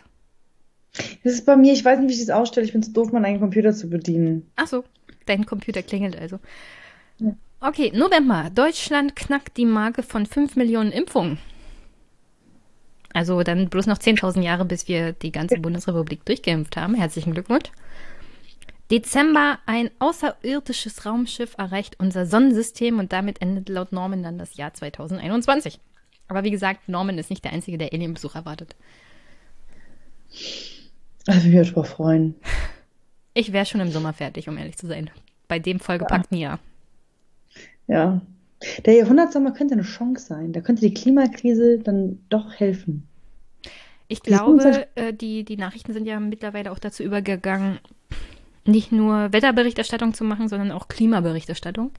Ich ah. glaube, das hat einiges an Auswirkungen mittlerweile auch, dass die Leute tatsächlich sehen. Also es ist nicht nur gefühlt so, heiß und trocken, sondern es ist wirklich heiß und trocken. Das bilde ich mich, mir nicht nur so ein, dass das noch nie so schlimm war. Und das gibt dem Ganzen dann noch mal auch bei älteren Zuschauern der Tagesthemen eine ganz andere Brisanz. Ja, es hilft auf jeden Fall. Okay. Hast du noch, hast du noch eine Botschaft an die Hörerinnen und Hörer? Außer, dass du dich freust, dass du demnächst wieder zurückkommen kannst. In zwei, drei Monaten. Ich freue mich krass darüber, ja, ja, ja. Ich freue mich auf Season 2 vom Civil War US. Ähm, äh, sonst habe ich dem, glaube ich, nichts. Äh, also auf jeden Fall hat mir Norman gerade den Abend versüßt. War das Norman, der mit 25 Prozent ankam und meinte so, das hat mir jetzt so ein kleines, kleines Hoffnungsschimmerchen habe ich. Also wir enden ähm, ja diesen Podcast so prinzipiell mit guten Nachrichten. Es freut mich, dass du hier ja. positiv rausgehst. Ja, ich gehe jetzt positiv raus mit der Idee, dass die Klimakrise äh, dazu führen wird, dass die für Grüne 25 Prozent ist, dass die Grünen sich also entscheiden, die, die eiskalte strategische Frau an die Spitze zu stellen. Danach haben wir quasi so eine unter 40-jährige Galionsfigur als Kanzlerin. Ja, und, und Robert darf dann Unterhaltungsminister machen. Ja, genau. Der darf dann so ein bisschen das Sidekick sein. Wir, wir, erlauben, wir erlauben den Mann auch eine kleine Position im Kabinett. Ja, der mag ja Literatur, da kann er vielleicht einen Literatursalon machen. Der kann Bildung machen, genau. Der soll Bildungsminister werden. Ja. Oder Kulturminister. Da gibt es ja auch Staatssekretär für Kultur und sowas alles. Wunderbar. Jenny, eine große Freude. Ja, ähm, als Idee kann ich dir ja mal als Hausaufgabe mitbringen, du kommst mal zurück. Am besten mit ja. jemandem aus der Influencer-Szene. Ja. Und dann reden wir über diese Idee von Modern Monetary Theory. Oh yes, das heißt, vielleicht, vielleicht sogar mit Maurice. Also den, mit dem würde ich definitiv über mein Buch sprechen. Aber dann könnten wir vier dann über Influencer, diese Theorie und was man da so als Kampagne vielleicht auch in die Welt tragen kann, reden. Kannst du dir ja mal überlegen. Ja, finde ich eine super Idee. Machen wir genau so. Sehr gut. Gut. Okay. Schön. Und vielleicht, vielleicht baue ich dann meine Apathie gegen Influencer so generell ab. Unbedingt, da bist du ganz, ich mach mal ein Dinner oder so, laden wir die alle ein und dann wirst du merken, verdammt, die sind ja auch ganz normale Menschen. Ja, du weißt doch, wie das so ist. Man hat seine Vorurteile und wenn man dann die Menschen kennenlernt, dann sind das auch Menschen. Genau. sind ja hier, um die Vorteile abzubauen und deswegen wird das alles ganz toll. Sehr gut. Sehr gut. Menschen kennenlernen ist uns so das Allerbeste. Ja. Es klingt jetzt so ironisch, aber es ist ja wirklich so. Nein, das ist, ist ja auch so. Ich meinte es nicht ironisch. Also so generell nach 2020 wieder irgendwie rauszukommen und wenn es nur über Skype ist, weil Herr Spahn mhm. ja wegen der Verschwörung gegen die Grünen das mit der Impfung nicht hinkriegt. Ja. Immer, immer, äh, Leute, das ist natürlich witzig gemeint. Ich bin keine Anhängerin, Anhängerin von Verschwörungstheorien. Aber ja, das vermisst dann ein bisschen. Rauszugehen und Menschen zu treffen. Okay, Bianca. Hat mich herzlichst gefreut. Die Folge kommt dann Montag. Und ich hoffe, wenn ihr alle bis hierher gehört habt, gibt es viel Unterstützung auch für Bianca und wir hören uns. Bis bald. Bis bald. Tschüssi. Ciao.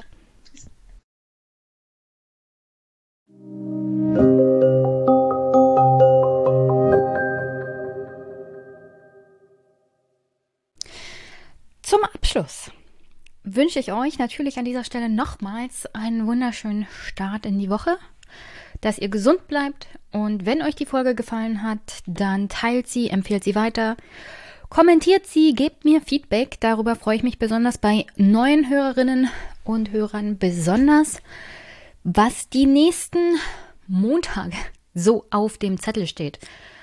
Also, ich habe ein Gespräch geführt mit Frederik Richter zu seinem Buch über Lobbyismus und Schwarzgeld, auch die Bedeutung von Deutschland und wie Deutschland Schwarzgeld Geschäfte zulässt, es zugelassen hat, die Geschichte dahinter und wie das anderen Ländern auch geschadet hat. Ich habe ein Gespräch mit Thomas Lohninger geführt bezüglich ein Jahr Türkis Grün. Ob das vielleicht ein Modell ist für Deutschland. Ihr wisst ja, hier stehen Bundestagswahlen an und dann können wir ja mal ins Nachbarland gucken, wie das so läuft mit den Schwarzen für die Grünen. Aber auch zum Thema Netzpolitik, vor allem auf europäischer Ebene, das ist ja jetzt umso wichtiger. Denn in Europa, in Brüssel stehen Entscheidungen an bezüglich, naja, des Eingrenzens der Macht von Silicon Valley-Konzernen auch für den europäischen Raum. Und nach dem, was unter anderem ja jetzt in den USA passiert ist, ist das umso wichtiger auch für uns. Und ja, sonst ist der Kalender so generell ziemlich voll. Frances Sieg zu ihrem Buch, das sie mit anderen mit herausgegeben hat, Solidarisch gegen Klassismus. Also praktisch habe ich jetzt äh, Folgen durchgeplant bis April. Das gibt mir auch mal ein bisschen Freizeit am Wochenende. Das gibt mir Zeit, auch die neuen, das neue Format brandaktuell ein bisschen zu bespielen. Das kommt ja dann immer am Ende des Monats. Und dafür fällt dann eine Folge Einmischen montags aus.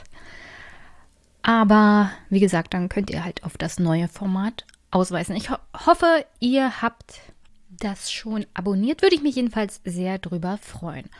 Und ja, ihr könnt den Podcast auch anderweitig unterstützen, finanziell über meine Wishly-App-Liste. Da habe ich Bücherwünsche hauptsächlich drauf. Ähm, den ein oder anderen Schnickschnack zur persönlichen Unterhaltung tatsächlich auch mittlerweile. Dann geht das über Steady, Überweisung, PayPal, wie ihr wollt. Ich würde mich jedenfalls darüber freuen. Ich freue mich auch, dass der Super Pack kontinuierlich anwächst. Auch mit 1 Euro Spenden ist er ja gut gefüllt. Also herzlichen Dank an alle UnterstützerInnen an der Stelle. Und sonst wünsche ich euch wirklich einen wunder, wunder, wunderschönen Start in die Woche. Bleibt gesund. Wir hören uns. Bis bald.